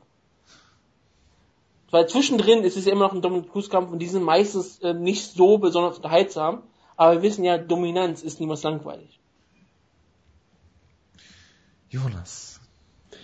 Ja, ich muss mich erst noch kurz davon erholen. ähm, es, war, es war anstrengend. Äh, jetzt habe ich noch hier gerade ein Bild gesehen, was ich sofort natürlich posten Und ja, muss. ich hatte eine riesengroße MA-Reaktion, das muss man Reaktion. Sagen.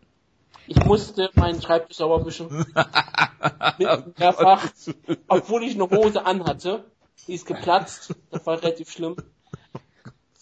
Aber ich weiß gar nicht, ob ich über den Aussage gerade lache oder über das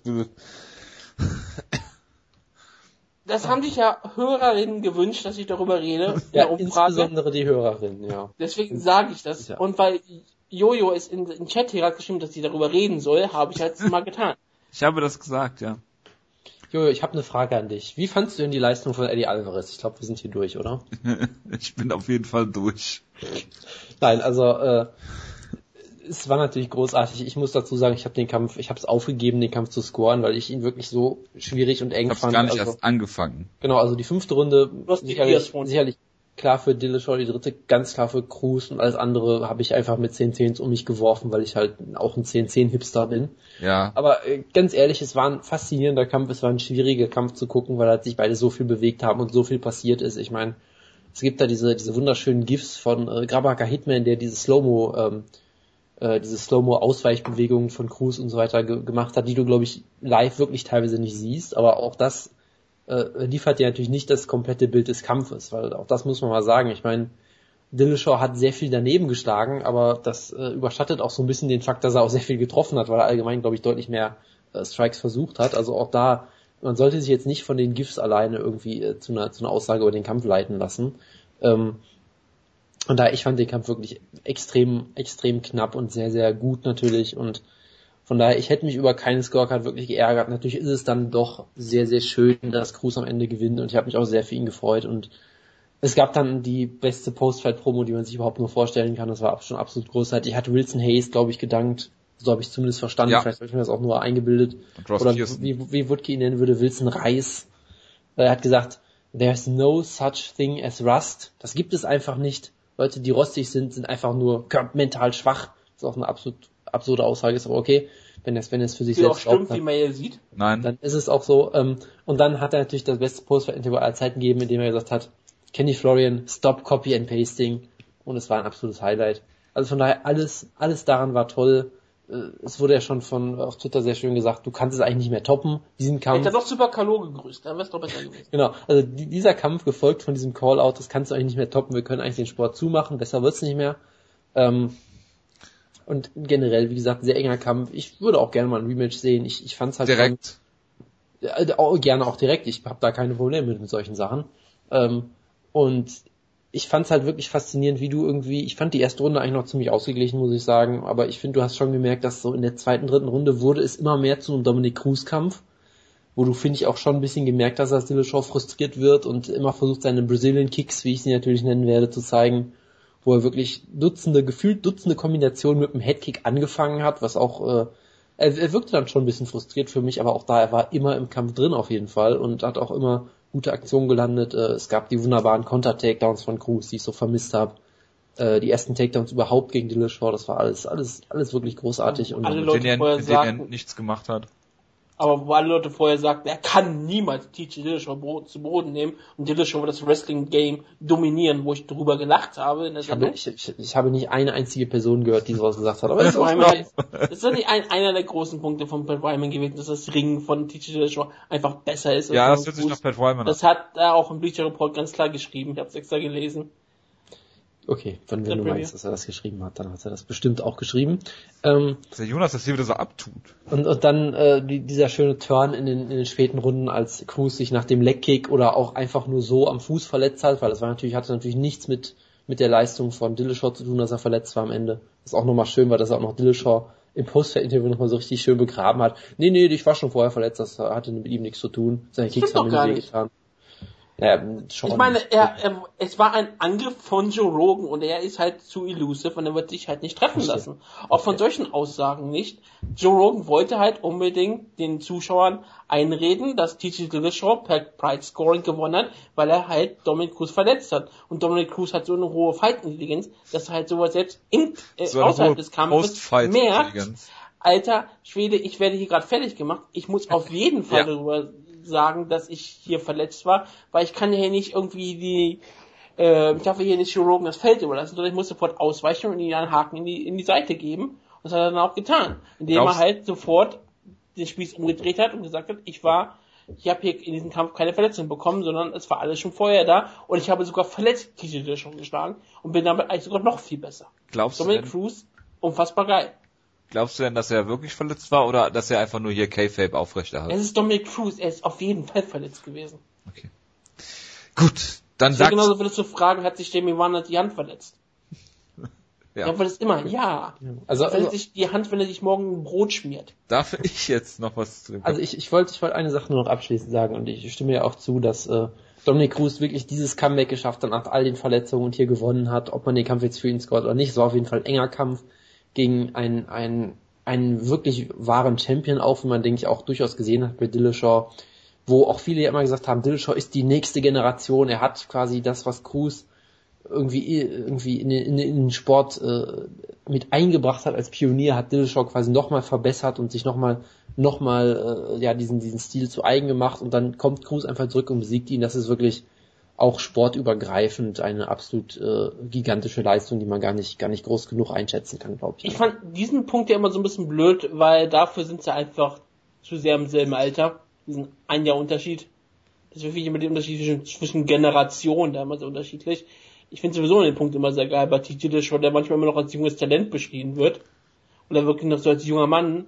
Und Dominic Cruz wird immer so hingeschrieben, als müsste er seine Karriere jetzt morgen beenden. Das wird, gut, das würde an Verletzungen liegen.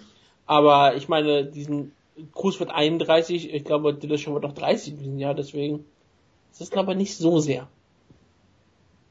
Sehr frustrierend, dass ich jetzt schon zum alten Eisen gehöre. Ja, ähm. Das gehörst du. Das ist auch nicht weiter schlimm. Bevor wir zu der Frage kommen, ob es Ringrost wirklich gibt. Meine Einschätzung zum Kampf, äh, ich habe gar nicht erst angefangen, ihn ver zu versuchen zu scoren, weil das ein heilloses Durcheinander gegeben hätte zu meiner persönlichen Scorecard.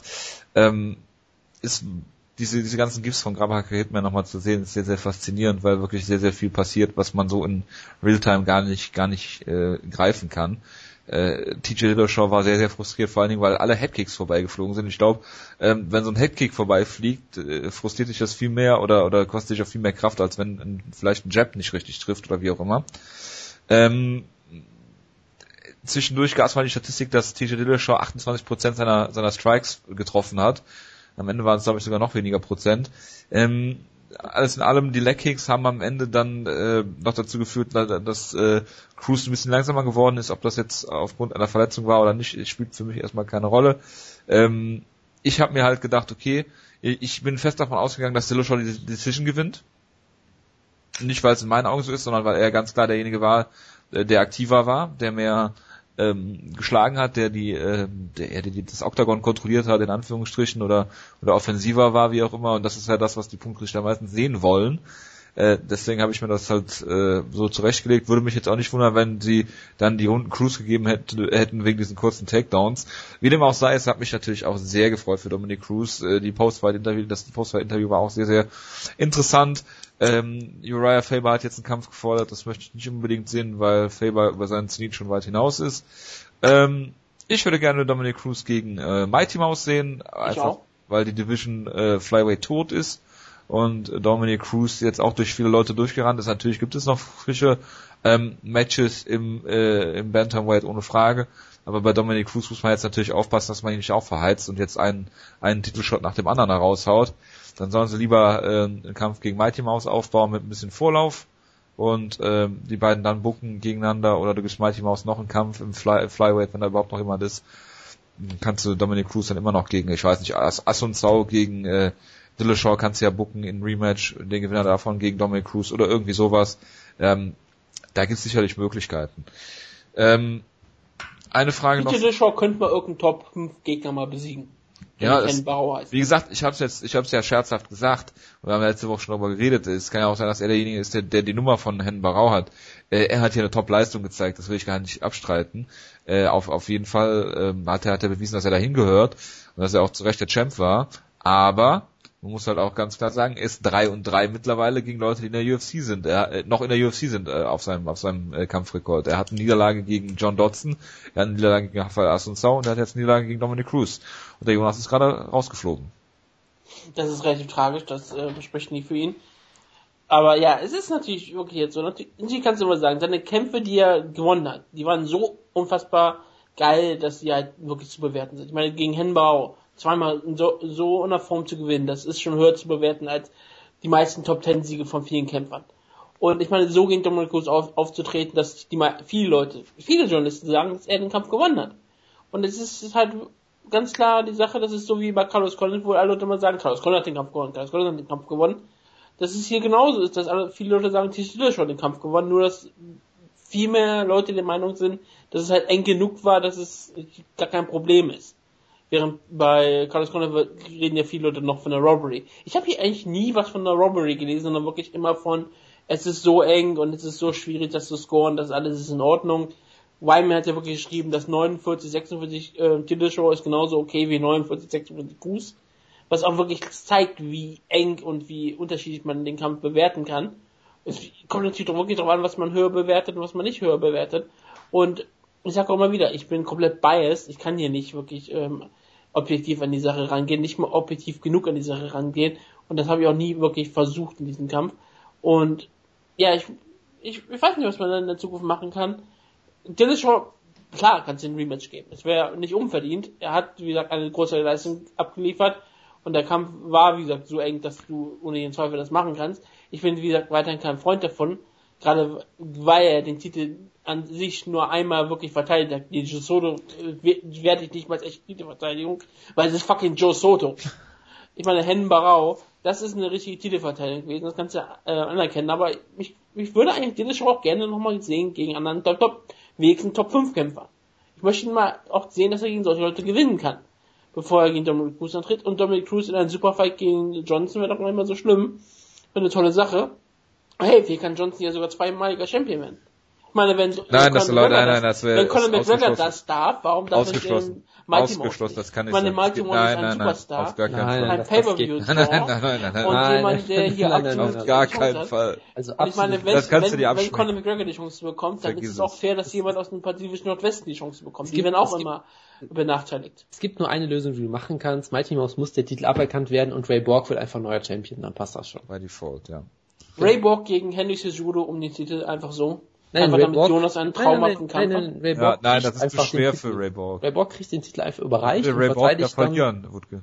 Nein, das, das ist ja... Das hat ja schon eine Niederlage in der UFC, die hier gerne mal totgeschwiegen wird. Es, es, es ist, ja, macht mal weiter. Das ist ja unfassbar. Ja. Also wie, wie gesagt, ähm, ich wäre, ich habe viele Sachen, die ich gerne sehen würde. Dominic Cruz gegen Ryan Faye wäre auch unterhaltsam. Sagen wir es mal so, es wäre unterhaltsam, weil Dominic Cruz mit ihnen den Boden aufwischen würde. Und das ist sie gerne, wie mit äh, Ryan Faye den Boden aufgewischt wird. Das finde ich ganz schön. Und, und ja, Raphael Akunsau kommt irgendwann wieder. Der könnte auch mal irgendwann noch mal einen Teilshow bekommen. Aber der würde ich ganz gerne wirklich gegen die Titelshow sehen. Der Show muss eine Niederlage immer wettmachen. Auf jeden Fall. Und er muss die erste Faber-Niederlage ja nochmal wieder wettmachen. Ja, Cruz jetzt. Also Cruz gegen Faber, ja. Es ist wäre ein Rubber-Match, das muss man mal dazu sagen. Das muss man dazu sagen, ja. Gut, jetzt haben wir, glaube ich, alles besprochen, was äh, äh relevantes, was relevantes gäbe zu dem Kampf sind wir uns einig, dass wir zum Co-Main-Event kommen können. Und Wutke jetzt in jedem Kampf eine Dominic Cruz-Referenz anbringt. Ähm, wie soll ich zu diesem Co-Main-Event eine Dominic Cruz-Referenz anbringen? Ach, Dominanz ist niemals langweilig. 29, 28 Split Decision. So dominant war es nicht. Eddie Alvarez gegen Anthony Pettis. Es hat niemand beim Serientäter-Spiel auf Eddie Alvarez getippt ähm, gegen Anthony Pettis und er hat ja, diesen Gameplan, äh, den, den Gilbert Melendez schon in der ersten Runde gut versucht hat, gegen äh, Anthony Pettis perfekt ausgeführt, hat den Kampf hässlich gemacht, hat den langweilig gemacht, hat ihn gegen den Käfig gedrückt. Äh, Pettis konnte gar nicht seinen Rhythmus finden in die in diese äh, Kickboxing-Distanz. Er hat ihn zwar mit schönen Bodykicks ähm, eingedeckt, als als es so, so ein bisschen dann dann diese Separation da war, aber alles in allem hat Eddie Alvarez sehr gut gemacht. Ähm, die Sache ist natürlich die, ähm, du weißt, dass Eddie Alvarez das theoretisch kann. Er ist ja ähm, kommt vom vom Ring eigentlich. Mike Goldberg ging mir richtig auf den Sack mit seinem Embrace the Grind Scheiß. Der hat mich in diesem Kampf angekotzt wie, wie selten zuvor. Aber, Jojo, das, nein. Er hat doch Takedowns gezeigt. Damit ist er ein Ringer und damit hat er den äh, Grind. Ich müsste, jetzt, ich müsste jetzt nochmal. Äh, richtig auf den Sack. Ich müsste jetzt ich habe schon kurz mal, überlegt, den Kampf bei Run Fighting zu gucken. So. Ich müsste jetzt, ich müsste jetzt nochmal kurz äh, überlegen, wie man das am besten auf Deutsch übersetzt. Mach mal kurz weiter. Ich melde mich dann zurück. Umarme. Umarmung ist Embracing, ne, weißt du. Also Google Zerreiben, Translate. malen, schleifen, abschleifen, zermalen. Also Google sehr kleinen Es heißt den Grind. Also sortieren, also stucken. also also Google Kannst du nochmal nachgucken, ob der Steve Kennedy oder Stephen Kennedy heißt, wenn du schon dabei bist? Also Google Translate ist hier sehr unkreativ und sagt, umarmen die Grind. Das ist, glaube ich, so nicht richtig. Das, das, schade. Also wenn, wenn Oliver Kopp das bei äh, Run Fighting gesagt hätte, das wäre lustig. Gut. Ich finde, ähm, ich finde ganz klar die, ähm, wie heißt das dann, das, die Zerstuckung um, um, umspannen. Jedenfalls habe ich äh, Tobias Drews auch zu seiner Leistung im Vincent Feigenputz-Kampf äh, gratuliert auf Twitter und er fand es sehr gut wohl. Ähm, Nichtsdestotrotz, äh, Eddie Alvarez hat hier den Kampf festig gemacht, äh, die Distanz geschlossen und ähm, hat den Kampf hier gewonnen. Äh, Split Decision, äh, für mich war es eigentlich äh, äh, ganz klarer Kampf bei äh, Eddie Alvarez, wo man auch mal, mal sieht, wie gut der wirklich ist, weil er hat jetzt Melendez und Pettis, zwei ehemalige Champs, besiegt. Jawohl. Entschuldigung. Okay. Ähm, okay. Entschuldigung. Ja, das gucke ich jetzt nicht parallel. Natürlich. Das ist jetzt kein Feedback-Miss, was ich äh, parallel sehe. Und äh, wie Mike Bone schon geschrieben hat, ähm, uh, Anthony Pettis' loss to Alvarez made him the fifth of six former UFC lightweight champions to lose his next fight after dropping the belt. Daran sieht man nochmal, ähm, wie ähm, voll diese Division ist, also voller Haie wirklich. Was heißt, wenn du deinen, deinen Titel verlierst, ähm, in Sure kommt. ja, genau. Ähm, dem ist das, ist, ist, er ist wahrscheinlich der Einzige, dem was nicht passiert ist. Egal. Er hat nochmal einen Kampf gehabt. Er hatte nochmal einen Kampf gegen Evan Dunham, Hermes Frank, egal, lassen wir das. Jedenfalls, ähm, ach, er hat gegen BJ Penn verloren danach, ne? Egal. Äh, jedenfalls äh, Eddie Alvarez hier mit dem Sieg. Pettis muss nochmal zurück an ans Reißbrett und sich nochmal eine bessere Taktik überlegen oder gucken, wie er, wie er diese, diese ganzen Clinches am Käfig ähm, vermeiden kann, dass er halt in seinen Rhythmus, in seine Distanz kommt. Ich meine, wenn du so Leute hast wie, wie Cowboy Cerrone, die mit ihm striken wollen, oder wie Joe Lawson, dann knockt er die natürlich brutal aus, aber wenn es so Leute gibt, wie ich sag jetzt auch mal Clay Guida, ja, die den Kampf viel hässlich machen und ähm, damit kommt Pettis jetzt nicht klar. Mit hässlicher kommt Pettis nicht zurecht. Ja, der ist ja der Posterboy. Was, wie nennt den Freak mal nochmal? Mr. Pay-Per-View oder irgendwie sowas. Ja, Pay-Per-View. Ich vergesse das auch immer Jedes Mal. Es ist so schlimm. Pay-Per-View King? Ja, Pay-Per-View King, glaube ich, ne? Ja, genau. ja, jedenfalls Eddie Alvarez hier, tolle Leistung und äh, vielleicht gibt's jetzt einen äh, Titelshot gegen Conor McGregor. Und hier, Ach, nee, Conor John, McGregor geht ja direkt, John, John Shirk hat den Titel gegen BJ Penn verloren und ja. hat danach gegen Tyson Griffin gewonnen. Ach so, okay. Im Jahr 2008, UFC 90. Siehst du? Verlor dann gegen Frankie Edgar und dann hat er seinen letzten Karrierekampf gegen Evan Dunham. Gegen wen hat, gegen hat denn Frankie Edgar nach diesem Kampf gekämpft? Gegen Sean Shirk? Sean Shirk, das war UFC 98, war sein nächster Kampf. Es war, oh, gegen ähm, Superstar Matt Veach hat er gewonnen. Ah! Per Submission bei Ultimate Fighter, beim Ultimate Fighter Finale der Schwergewichte. Das war im Jahr 2009. Was eine Überleitung zu Matt Mitrion wäre, aber das äh, machen wir jetzt nicht. Äh, Jonas. Das war auch die Show mit den, weißt du, was der Kampf nach Kimbo Slice gegen Frankie Edgar war? Das war Kimbo Slice gegen Houston Alexander. Ja, das ist, Ach, herrlich, herrliches Bild, äh, das mir da noch vor Augen schwebt. Äh, Jonas, willst ja. du was zu dem Kampf sagen? Bestimmt willst du das. Ja, also ich war im Nachhinein, muss ich sagen, ein bisschen überrascht, dass die Decision ziemlich umstritten ist scheinbar. Es gibt sehr viele Leute, die den, den Kampf für Pettis gesehen haben. Ja, weil ähm, sie den Kampf gehasst haben. Ja, also das Ding ist halt auch jedes Mal, wenn Pettis Distanz geschafft hat, hat er ja Alvarez komplett umgebracht mit diesen Kicks, hatte ich das Gefühl. Aber es hat er halt viel zu selten geschafft und ich war irgendwie, ich war durchaus zufrieden damit. Also ich habe halt gedacht, ich habe es Eddie Alvarez echt nicht zugetraut, dass er so diszipliniert kämpfen kann und dass er wirklich den Kampf so dreckig macht, weil es einfach gegen alles geht, wofür Eddie Alvarez so als Kämpfer steht. Und ich bin deswegen nicht, nicht sauer, ich bin einfach eigentlich beeindruckt von ihm, dass er das geschafft hat. Ähm, und er ist halt, er ist nicht so ein begnadeter Pressure Fighter wie Dos Anjos oder so jemand, aber du hast halt gemerkt, es hat trotzdem gereicht irgendwie. Und der Kampf war vielleicht enger, als man denkt. Gerade ähm, die, die zweite Runde kann man sicherlich, das war, die zweite Runde müsste die von Pettis gewesen sein. Das ist die Pettis Runde ähm, gewesen. Genau. Sein Homie Patrick Wyman hat ihn für Pettis gescored.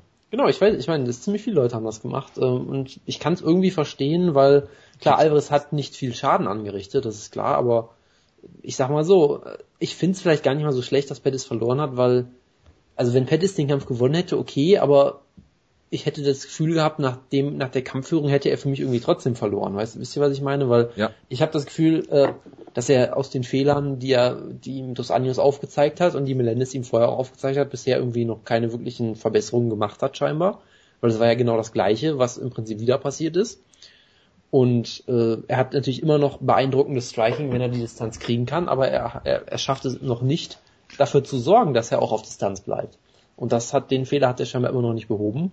Es kann natürlich vielleicht auch sein, dass er einfach durch die Verletzung nicht mehr ganz auf diesem hohen Niveau ist, wie er es mal vor Jahren war. Ich weiß es nicht. Ja, aber ich bin mir sicher, dass ja, Eddie also, Alvarez ihn auch verletzt hat. Von daher kann es ja nicht sein, dass er keinen Schaden angerichtet hat.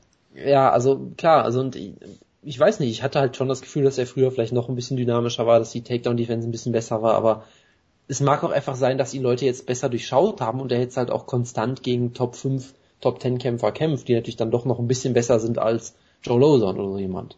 Und es kann natürlich durchaus sein, dass, dass Leute wie Cerrone und Henderson einfach vom, vom Stil-Matchup her perfekt für ihn waren. Ich weiß es nicht. Also ich war halt schon, schon enttäuscht von Pettis. Der Kampf war natürlich dann bei weitem nicht so spektakulär, wie man sich erhofft hatte, aber letzten Endes äh, ziehe ich trotzdem den Hut vor Eddie Alvarez, der es hier solide runtergeboxt hat. Oder gekämpft hat. Gegrindet hat. Er hat den, den Grind natürlich äh, umarmt und Geschliffen. Ja. Genau. Ja. Das war's. Wutke. Ähm, ich, äh, ähm, ich schließe mich in Ausführungen meines Anwalts Jonas Kuhlmann an. Was war das denn? Love it, love it. Hervorragend. Was zur Hölle. Kommen wir nun zur Chronologie der iPokes. Äh, Travis Brown gegen Matt Mitchell. Äh, Travis Brown. Moment, ganz, ganz, ganz wichtig. Ich muss eine Sache vorwegnehmen, weil ich habe diesen Kampf natürlich nicht geguckt, weil ich nicht bekloppt bin. Aber eine wichtige Sache ist passiert. Matt Mitchell hat laut Fight Metric einen Takedown versucht. Damit ist das Over gerissen und ich bin selten glücklich, ich war selten glücklicher als vorher. Und jetzt könnt ihr bitte weitermachen. Ja, die Chronologie der iPokes. Äh, Travis Brown hat relativ früh damit angefangen, den iPoke zu etablieren. Er hat es zuerst mit dem kleinen Finger gemacht.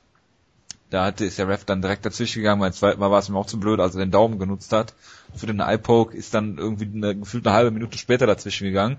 Dann wurde natürlich unser äh, Lieblings-Vice President of äh, Regulatory Affairs ähm, dazu geschaltet worden.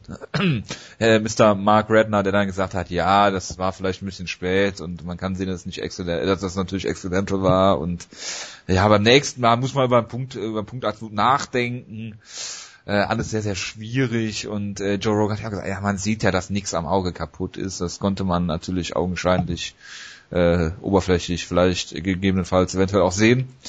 Ähm, ja, es ist halt, es ist halt ziemlich hart, was Travis Brown hier, hier gemacht hat und es hat wieder keine Folgen gehabt, das ist äh, natürlich hervorragend. Ähm, man hat, hat ja ihm auch noch mit einem, äh, mit einem sehr brutalen Schlag am Ende ähm, die, das Jochbein gebrochen. Matt Mitrione ist jetzt äh, äh, der beste Arthur Abraham-Imitator, der im Moment so rumläuft für die nächste Woche. Äh, und äh, Ben Becker ist sicherlich äh, begeistert, dass der Kampf nicht gestoppt wurde deswegen. Aber äh, wie dem auch sei, Travis Brown hat hier den Kampf gewonnen, was auch klar war, weil Matt Mitrione nicht wirklich gut ist. Der hat weder gute Beinarbeit noch ist er ein guter Boxer. Er lebt davon, dass das Heavyweight einfach schlecht ist.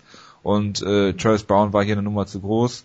Äh, ja, Travis Brown mag ich nicht sonderlich genauso wenig wie Matt Mitchell und deshalb der Kampf war langweilig und äh, diese iPokes haben ihn dann haben mich noch mehr darüber aufregen lassen und deswegen äh, ja möchte ich euch bitten, eure Antworten auch kurz zu halten zu dem Kampf. Anders als Jonas interessiere mich nicht für langweilige Heavyweight-Kämpfe, habe den Kampf bis heute nicht gesehen. Ich würde mir sowas ja nie antun. Ich stehe ja lieber auf Technik und auf gute Kämpfe, wie vielleicht Dominic Cruz gegen TJ Deschamps, Während sowas wie Jonas, der schaut sich ja solche Heavyweight-Kämpfe an, hat da richtig Spaß dran.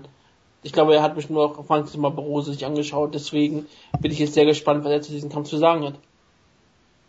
Habe ich nicht gerade schon gesagt, dass ich den Kampf nicht gesehen habe? Egal, überhaupt sag was, zu, oder? der wurde geredet auch mal Kämpfe, die er nicht gesehen hat, so als hätte er sie gesehen. Okay, ich habe das Bild von Mitchion am Flughafen gesehen, das fand ich sehr beeindruckend, wo er wirklich aussah wie so ein Extra in so einem Horrorfilm, aber ansonsten habe ich auch nichts mehr beizutragen. Gut, zum nächsten Kampf kann ich leider nichts sagen, weil ähm, ich gespoilert war und gedacht habe, okay, wenn Francisco Trinaldo äh, einen meiner Lieblinge Ross Pearson besiegt, ähm, dann da kann ich mir das nicht mehr angucken. Bitte, habt ihr also, was zu sagen? ich habe ja immer Witze gemacht, dass Trinaldo der, der drittbeste oder zweitbeste Gleison Tibau ist. Der dank, drittbeste, wer ist denn der zweitbeste? Dank, äh, das, das weiß ich schon gar nicht mehr, aber da gab's halt die, die im Englischen die schöne Alliteration Tertiary Tibau, die so schön war. Daher kommt das, glaube ich. Ich weiß gar nicht, wie der zweitbeste dann wäre. Ähm, auf jeden Fall äh, hat der mich jedoch positiv überrascht, weil er hat, hat Ross Pearson größtenteils einfach outstriked und das auch sehr schön. Und du hast wirklich gemerkt, dass er sehr ja, unorthodoxe Bewegungen hat, dass Pearson es überhaupt nicht geschafft hat, äh, bis, bis auf in der dritten Runde halt, wo dann äh, äh, der Gegner ein bisschen müde wurde, dass er es nicht geschafft hat, wirklich sinnvoll Druck zu machen, immer wieder hart gekontert wurde. Ähm, es gab sehr viele High-Kick-Versuche von beiden und es gab einen wirklich tollen Moment, wo ähm, wo äh, Massaranduba, glaube ich, wirklich gesagt hat, ich, ich zolle jetzt Tribut an Gleison Tibor, das war in den letzten Sekunden der ersten Runde, er hat äh, Ross Pearson einen schönen Headkick verpasst, der ihn so ein bisschen geblockt hat, aber du hast schon gemerkt, dass er angeschlagen war. Und dann hat er sich hat er sich den Clinch gegriffen und in dem Moment ertönte auch schon diese 10 Sekunden äh, Glocke, wo du nun dachtest, okay, da passiert jetzt eh nichts mehr und alle jeder andere Kämpfer der Welt hätte einfach nur Ross Pearson für 5 Sekunden festgehalten und damit die Runde gewonnen. Stattdessen, was er gemacht hat, er hat Ross Pearson so hoch in die Luft gerissen, wie er es irgendwie konnte, hat ihn einfach auf den Kopf fallen lassen und ist dann weggegangen. Das war wirklich der, der beste Gleison Tibor Move, den ich je gesehen habe. Er hat gar nicht erst versucht, ihn zu kontrollieren, sondern hat ihn einfach weggeslammt und dann ist Ross Pearson wieder aufgestanden. Das war ein toller Moment. Ansonsten hat er halt, wie gesagt, für mich die ersten zwei Runden gewonnen. Ross Pearson kam irgendwie nie so ganz in den Kampf und mehr muss man dazu, glaube ich, auch nicht sagen. Gut, Jonas, ist Ross Pearson Shut? Ist er Shut?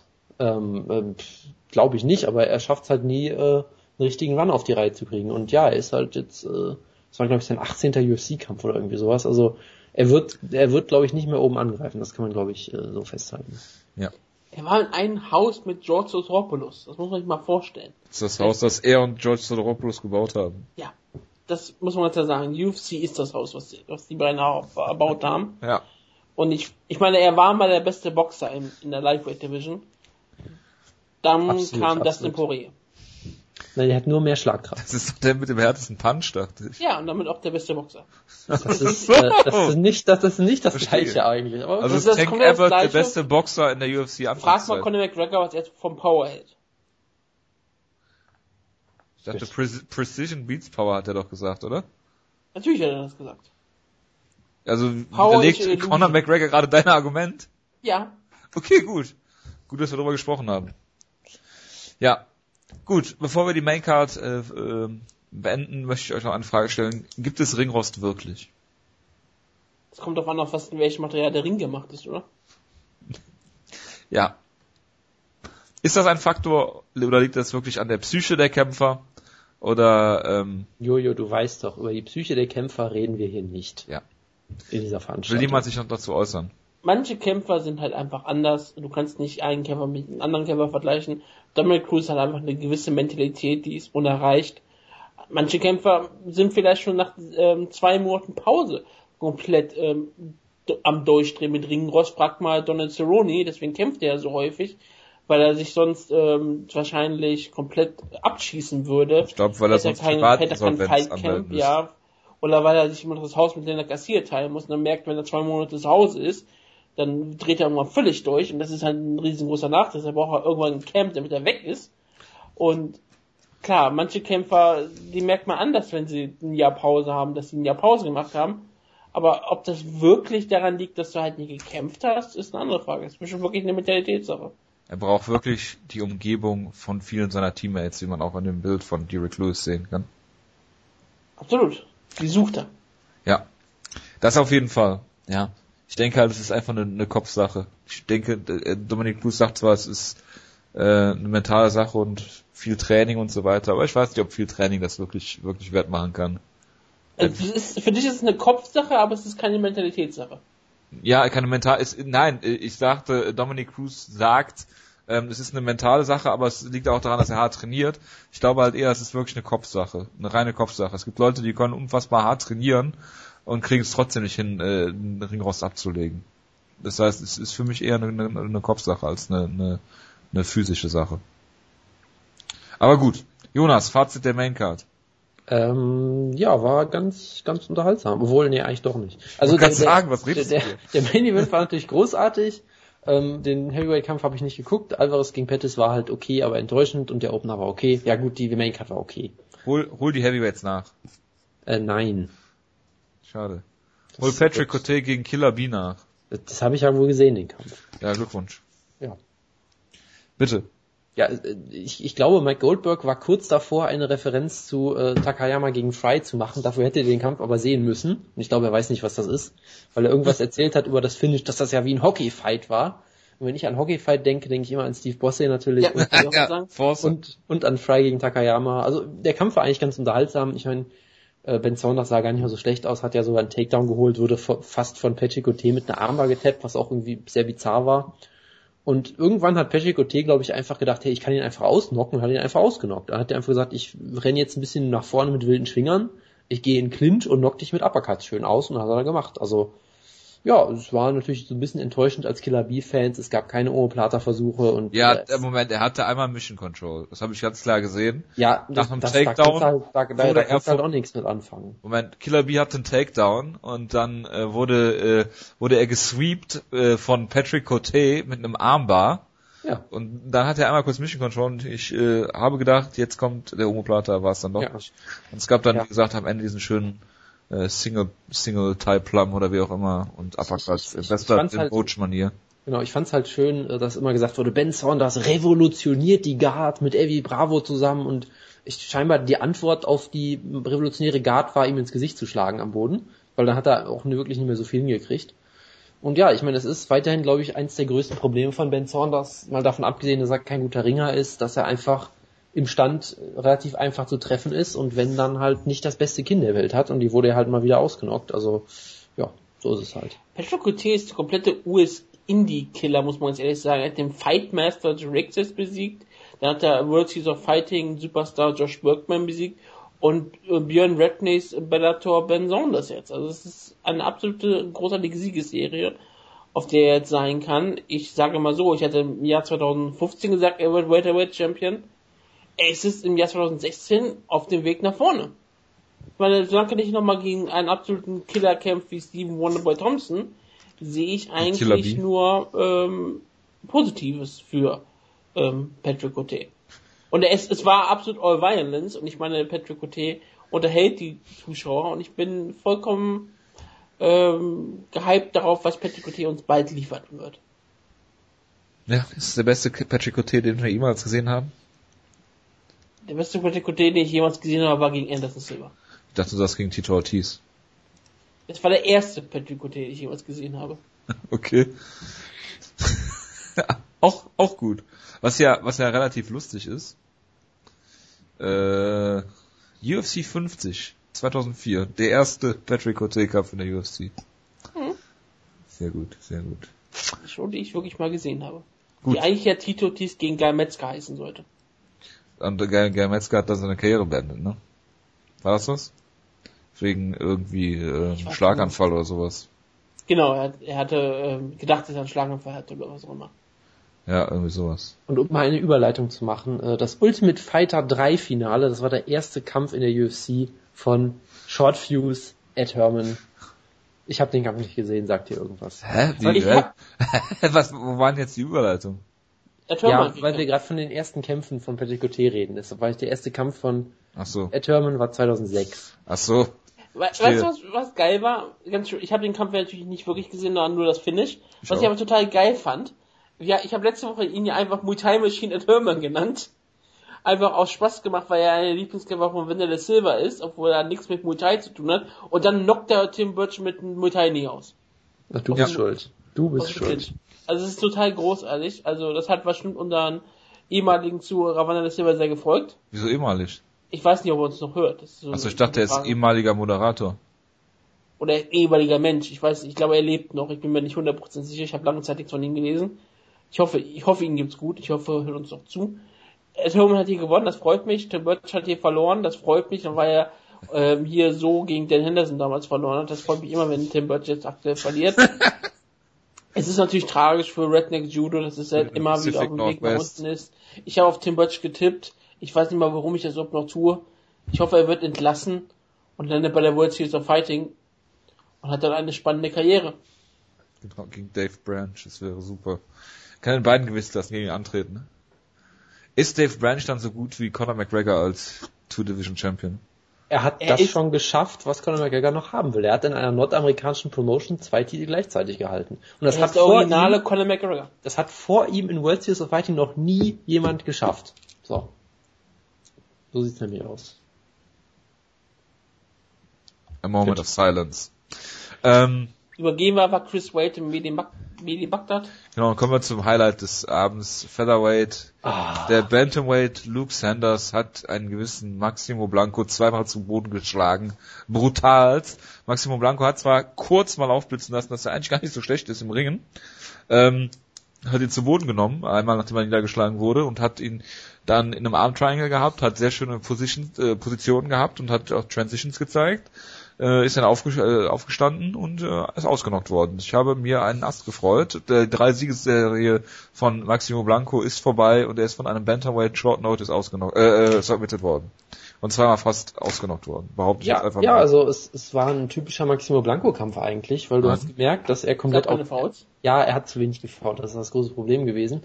Ähm, du hast gemerkt, er hat halt wieder sehr wild gestrikt, wurde komplett outstriked natürlich, wurde dann einmal gerockt, hat dann gedacht, hey, ich sollte mal einen kurzen Takedown holen, damit ich wieder äh, mich erholen kann, hat den Takedown auch sofort geschafft, war sofort irgendwie in der Backmount und dann in, einer, in einem Arm Triangle drin innerhalb von drei Sekunden, wo ich dachte, oh, Maximo Blanco kämpft hier clever und nimmt den Kampf zu Boden. Und dann hat er natürlich sofort den, ist der Gegner sofort wieder aufgestanden. Danach hat Maximo Blanco natürlich genauso weitergekämpft wie vorher und wurde dann folgerichtig besiegt. Ähm, das war, das war mal sehr Maximo Blanco SK Kampf, nur halt die Fouls. Ich habe mich sehr darüber amüsiert und was man aber ernsthaft mal sagen muss, Luke Sander sah hier verdammt gut aus, muss ich sagen. Also er ist kurzfristig eingesprungen, eine Gewichtsklasse hochgegangen und hat hier Maximo Blanco outstrike, der natürlich offen wie ein Scheunentor meistens steht und technisch, sagen wir mal, kreativ ist, aber trotzdem Maximo Blanco ist jetzt kein ungefährlicher Striker auf jeden Fall. Und den mal eben so zu besiegen, ist schon, wie ich fand, eigentlich sehr beeindruckend. Also von daher, ist ähm, Luke Sanders definitiv jemand, auf den man nochmal ein Auge halten sollte im Bantamweight. Trainingspartner von Dustin Ortiz, der jetzt aber gegen Wilson Reis kämpft, deswegen wurde er bestimmt sehr gut darauf vorbereitet. Ist Dustin Ortiz nicht hier der Ray Borg-Besieger? Das war ja eine, eine Robbery, ganz klar. Das ja, ja. ich wusste, ich wusste sofort, dass wenn ich den Namen sage, dass Julius dann sofort zugreift. Ja, wir spielen ja. uns wieder mal die Bälle hervorragend zu. Perfekt, ja. Gut, machen wir mal weiter. Oder wollt ihr noch was äh, loswerden zu oh, Wutke, hast den Kampf nicht gesehen, ne? Aber Paul ich Felder. Finish genossen. okay. Hast du auch das Finish von äh, Paul Felder gegen Darren Ich habe von diesen Imperiums nichts gesehen, außer was sie in der Show gezeigt haben. In, also ich habe jetzt, ich habe zum Beispiel Ili Latifis Knockout gesehen. Mhm. Ging auch relativ schnell. So, soll ich mal anfangen mit ja. dem Kampf? Das ist ja, also ich, ich war ja, muss ich sagen, ein bisschen enttäuscht von Paul Felder, weil er wurde hier ganz klar äh, outspinned von Darren Cruikshank. Der hat ihm eine richtige Spinning-Lesson gegeben hier. Das war, es war ein sehr unterhaltsamer Kampf eigentlich und Paul Felder ist irgendwie nicht so wirklich in den Kampf gekommen, hatte ich das Gefühl. Er hat für mich die ersten zwei Runden auch verloren. Es war immer noch relativ knapp, du kannst ihm bestimmt eine der Runden geben, aber äh, Darren Cruikshank hat hier sehr schöne Sachen gezeigt. Er hat äh, ist auf den Faden von Sean Jordan gewandelt, hat einfach super Kicks gezeigt, die ihn auch getroffen haben ins Gesicht. Und Paul Felder äh, war ein bisschen überfordert von diesem sehr dynamischen Striking von Cruikshank. Es gab natürlich trotzdem viele Spins. Paul Felder hat nicht einen einzigen Spin erfolgreich gezeigt, glaube ich, wie man das halt von ihm liebt und kennt. Ähm, und Paul Felder hat dann aber ein schönes Comeback gezeigt, weil er hat halt gemerkt, okay, ich brauche ein Finish und genau dieses Finish hat er sich dann auch geholt mit einem schönen Rear Naked Choke, der jetzt von Cruikshank sicherlich nicht perfekt äh, verteidigt wurde. Das ist ja auch sicherlich seine größte Schwäche, die Submission Defense, aber Paul Felder hat ein schönes Comeback gemacht im Kampf selber war jetzt nicht so ganz überzeugend, aber es war trotzdem ein ziemlich unterhaltsamer Kampf. Ich weiß jetzt gar nicht, von ein Argument ist bei MMA Decisions hier für Ortiz gegen äh, Borg.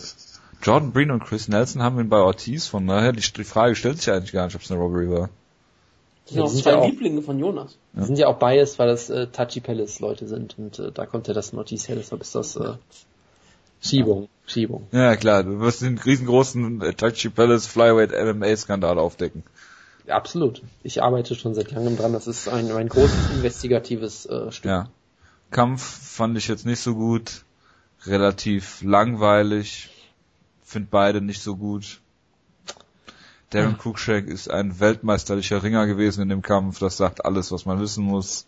Banause hier. Nächster Kampf. Ilya Latifi, der Superstar im Light Heavyweight gegen Sean O'Connell.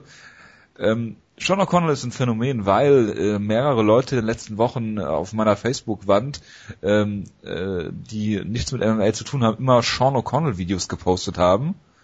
Warum auch immer, weil er so witzige Sachen bei den Wayans abzieht. Ilya Latifi hat ihn furchtbar ausgenockt mit zwei Schlägen, den einen im Stand und den einen im Fall noch mitgegeben. Und äh, ja, Ilya Latifi ist auf dem Weg zum Title Shot. Ja, also ich meine, Sean O'Connell hat so eine kleine Nische für sich äh, gemacht mit diesen lustigen Wayan-Geschichten und als Buchautor und Was hat er denn gemacht jetzt bei Ilya Latifi? Sie haben sich gegenseitig irgendwelche Geschenke überreicht, glaube ich. ich also, so ganz ähm, Sean O'Connell kam raus und hat ihnen ein Bouquet Rosen übergeben. so Ryzen-esque quasi. Ja, und ein Bouquet Ryzen. Und Latifi hat ihnen dann irgendwelche Süßkram gegeben. Ja, die sicherlich vergiftet waren. nee, ähm, wir, wir sollten natürlich auch äh, mal einen Kenny Florian pullen und einfach einen Book Club machen zu Sean O'Connells Buch und damit von einem anderen Podcast klauen. Nein, das werden wir nicht tun. Ich werde nicht dieses Buch lesen. Verdammt. Sean O'Connell ist ja auch uns, einer unserer Kollegen. Er hat ja auch seine eigene ähm, Radiosendung. Ist das so? Wie, wie ja, wir haben auch eine Radiosendung. Das wissen viele nicht. Und er hat, Radiosendung, genau. dann hat ja auch, ähm, das ist hier Freifunk. Ariel Havani darüber gesprochen, dass Sean O'Connell alles dafür tut, dass er auch unbedingt mal bei der UFC einer von diesen ähm, Pandits wird, damit er auch mal da oben sitzen kann. Dafür muss er aber eine erfolgreiche MA-Karriere starten. Und ja, die hat Ili Latifi so wie Brian ein bisschen zerstört. Ja, ja, genau. Der muss, er muss sehr viele Willy Pep Videos Brian Stam war WC Champion. Ja, Steve Cantwell auch. Ja, aber er war WC Champion. Das zählt. Ja, und er ist Soldat und sieht gut aus. Also das zählt noch viel mehr, aber das ist was anderes. Sean O'Connell wurde hier brutal ausgelockt. Ili Latifi, eine, eine legendäre Karriere, geht weiter. Ja. Ich meine, was kann ihn noch aufhalten, außer Jan Blachowitz? Niemand. Ich meine, wir, du lachst jetzt, jetzt und wenn, wir in Dezember, wenn er in Dezember gegen Joe Jones kämpft, dann lachst du nicht mehr. Obwohl, dann wirst du doch sehr, sehr viel dann sagen. Wirst du sehr laut lachen. Oh, doch. Ja, ja. Ich, ich habe nichts mehr hinzuzufügen. Ili Latifi ist eigentlich großartig, weil er ist irgendwie so als Strongman bekannt, der irgendwie unfassbare Benchpress-Nummern hinlegt und sowas. Und er sieht ja auch so aus und ich finde das auch immer toll, weil die Finishes von ihm, die sehen fast immer so aus, als würde er Leute aus Versehen ausnocken im Prinzip. Sieht der weil aus er immer, wie, würdest du sagen, er sieht aus wie Jolo Romero? Nein, so grazil ist er nur auch wieder nicht. Also das, das meine ich halt eher. Körperbau her. Ja, so. Ähm, das ist deine Doping-Anspielung, Junge. Also, also ich würde jetzt ihr Latifi. Das ist eine äh, Doping-Anspielung, Junge. Ja, ich ignoriere das jetzt deswegen ja auch. Doping. Also, Romero. Ich, was ich, was ich immer nur sagen will, ist, dass halt diese Schläge einfach so wilde Schwinger sind und sie treffen und Ida Tifi wirkt dann selbst fast schon überrascht, dass Leute einfach zu Boden fallen. Es gab ja auch diesen einen Kampf, den ich so toll fand, wo er auch wieder so, so, so, so, so einen Haken zeigt und den eigentlich nur zeigen will, um die Distanz zu schließen und den Gegner im Clinch zu Boden zu nehmen und den dann aus Versehen mit, der, mit dem Schlag ausnockt und dann den bewusstlosen Gegner zu Boden nimmt und es dann am Boden erst merkt, dass er den Gegner ausgenockt hat. Also das sind immer so tolle Finishes, auch dieser legendäre Choke damals gegen äh, Cyril Diabate. Also Ilya Latifi ist halt irgendwie so ein Kultkämpfer und ist immer unterhaltsam, der Typ. Der ist auch vollkommen beliebt auf der UFC Facebook-Seite in Deutschland. Immer wenn die UFC da ein Video von ihm postet, dann die UFC Deutschland ein Video von ihm postet, dann kriegt das richtig viele Likes. Würdest du sagen, es geht viral? Es geht auf jeden Fall sehr albanisch dann zu, die auf jeden Fall immer sagen so wie Albanian Strong. Ja, Albanians are stronger than normal men. Und deswegen ist er halt eine große Karriere vor sich. Ach, der ist Schwede. Ich dachte auch, dass er Schwede ist, aber scheinbar ist er Albaner. Dann kommen die ganzen Albaner mal an und schreiben irgendwelche Namen rein, damit andere Albaner ankommen, andere Namen Ach Gott, jetzt, jetzt musste ich wieder an diesen Kommentar denken. Es gibt da diesen großartigen Kommentar, wo sie in ihr Latifi Hype-Video gezeigt haben und der top gelikte Kommentar darunter, Albaner dreht durch bei UFC. 86 Likes. Ja. Also ja, die sind da, die sind da sehr begeistert. Auf jeden Fall. Mir hat eine Albanerin mal erzählt, dass man Albaner daran erkennt, dass sie sich die Pullover in die Hose stecken. Wenn du, wenn du das Bild von Topology anschaust, dann hat er sich auf jeden Fall seine Haut in die Hose reingesteckt. Tu ich nicht. Gut. Ähm, ich würde sagen, zum Rest der Karte müssen wir nicht viel sagen. Hoffe ich. Also bitte, Franzi mal Nein, wir reden nicht über Franzi. Auf ich habe einen Tweet gelesen, da haben sie gesagt, oh, die Bank von Team Schlagkraft, ja. Die haben, haben es gelesen, oh, die Prelims waren super, bis auf Franzi Barroso, lass uns nie wieder darüber reden. ja. Ja. Ich finde es auch gut, dass jetzt hier die Leute äh, immer als Team Schlagkraft waren, Franzi Barroso, jetzt, äh, Ed Herman, die jetzt, jetzt, hier richtig ihre Coming-out-Partys feiern. Maximo Blanco. absolut, ja, absolut. Auf jeden Fall, gerade der. Also Elvis Mutapche war ja auch mal ein gehypter Kämpfer von Patrick Wyman, wie er ja auch wieder ganz groß erwähnte. Ungefähr so wie Scott Hascom, ne? Ja, ungefähr genau so. Und ja, Franz Barroso jetzt auf einer ähm, Zweikampf-Siegesserie, seitdem er gegen Hans Stringer verloren hat. Ryan Jimon und Mutapcic, das, er ist auf dem Weg nach vorne. Ich weiß nicht, wie ausgesprochen wird. Mutapcic, aber wo das S herkommt, ist mir jetzt auch ein Rätsel. Hat Mutapcic gesagt. Ja, in der Tat hast du das. Gut. Ich bin wie Jerome, habe ich ja schon gesagt. Ja. ja, das hast du auch schon gesagt, richtig. Gut. Damit würde ich sagen, schließen wir die Ausgabe. Ich muss euch nur noch ein paar Namen in den Raum werfen, über die wir nächste Woche reden dürfen. Big Ben Rothwell, Sage Northcutt, Tarek Seferdin, King Kevin Casey, Dustin Ortiz, Wilson Reis, und äh, das war's. Hervorragend. Ja, ich, ich freue mich. Raphael Natal habe ich vergessen. Entschuldigung. Paul Daly gegen Andy Ulrich. Ja, und darüber werden wir auch ausführlich reden. So wie du über Invicta. Willst du was zu Invicta sagen? Äh, ich habe nichts gesehen von Invicta. Nicht mal GIFs. Ja, das ist sehr schade. Cyborg ja, es ist wirklich sehr schade. hat jemanden ausgenockt. Ryan Couture kämpft bei Bellator. Ja, das sagt sehr viel über Bellator aus. Auf der Maincard sogar. Das sagt ja, ist ja, ist ja als, äh, als Injury Replacement eingesprungen. Worauf sich dann Michael Chandler beschwert hat, dass keiner seine Telefonnummer hat, scheinbar. Du hast sie doch bestimmt. Du hast doch nee, Michael, ich, ich hab, Michael Chandlers ich hab Michael Chandlers Telefonnummer leider nicht, nee. Dann würde er mich, glaube ich, nachts die ganze Zeit mit Drohanrufen belegen. Ja, aber nur weil du seine Nummer hast, heißt ja nicht, dass umgekehrt auch der Fall ist. Ja, das stimmt natürlich. Ich, ich werde mal recherchieren, ob ich die noch irgendwo hier hab. Ich bin mir sicher, Eddie Alvarez postet seine und dann kannst du über die Umwege, weißt du? Also das kriegen wir schon irgendwie hin, das stimmt, ja. ja. Gut, ich freue mich schon über mitternachtliche äh, Talentdiskussionen mit Jonas und Michael Oh Gott, oh Gott, oh Gott, oh Gott, oh Gott, oh Gott, oh Gott, oh Gott, oh Gott, oh Gott. Es Breaking News. Das ist was ganz Wichtiges. Was? Yavi Ayala kämpft auf der Bellator Prelim Card. Eye Candy ist sein Nickname nebenbei. Yavi Ayala, jetzt weißt du, wer Yavi Ayala ist. Ja. Geil. Und Geil. es ist ein Rematch. Bellator Heavyweight Action. Es ist ein Rematch gegen Carl Badwater und Suiman Tafa also das ist das Rematch, was ich immer sehen wollte. Ich bin vollkommen dabei. Also Yaviala, Sieg über Thiago Big Monster Santos, Siege über Eric Prindle. Großer Sieg damals über Eric Prindle. Ja. Wir sind total geil drauf. Wir sind total geil, wir sind total gehypt auf die nächste Bellator Card. Ist die schon nächste Woche oder was? Ja, wir können sie previewen nächste Woche. Also wir können sie nächste Woche previewen. Ja. Machen wir das dann? Das wird sich zeigen. Wir werden bestimmt eine kleine Ecke machen, wie immer. Ist am 29.01., also einen Tag vor der UFC-Show. Alles klar, dann bedanke ich mich für die Aufmerksamkeit. Hoffe, es hat allen Spaß gemacht. Bitte schreibt Feedback. Ich wünsche euch einen guten Start in die, äh, oder eine gute Restwoche, sagen wir mal so. Die Woche hat jetzt schon angefangen. Ähm, bis dahin macht's gut. Ich hoffe, wir hören uns nächste Woche wieder. Bis dann. Ciao, ciao. Ciao, ciao.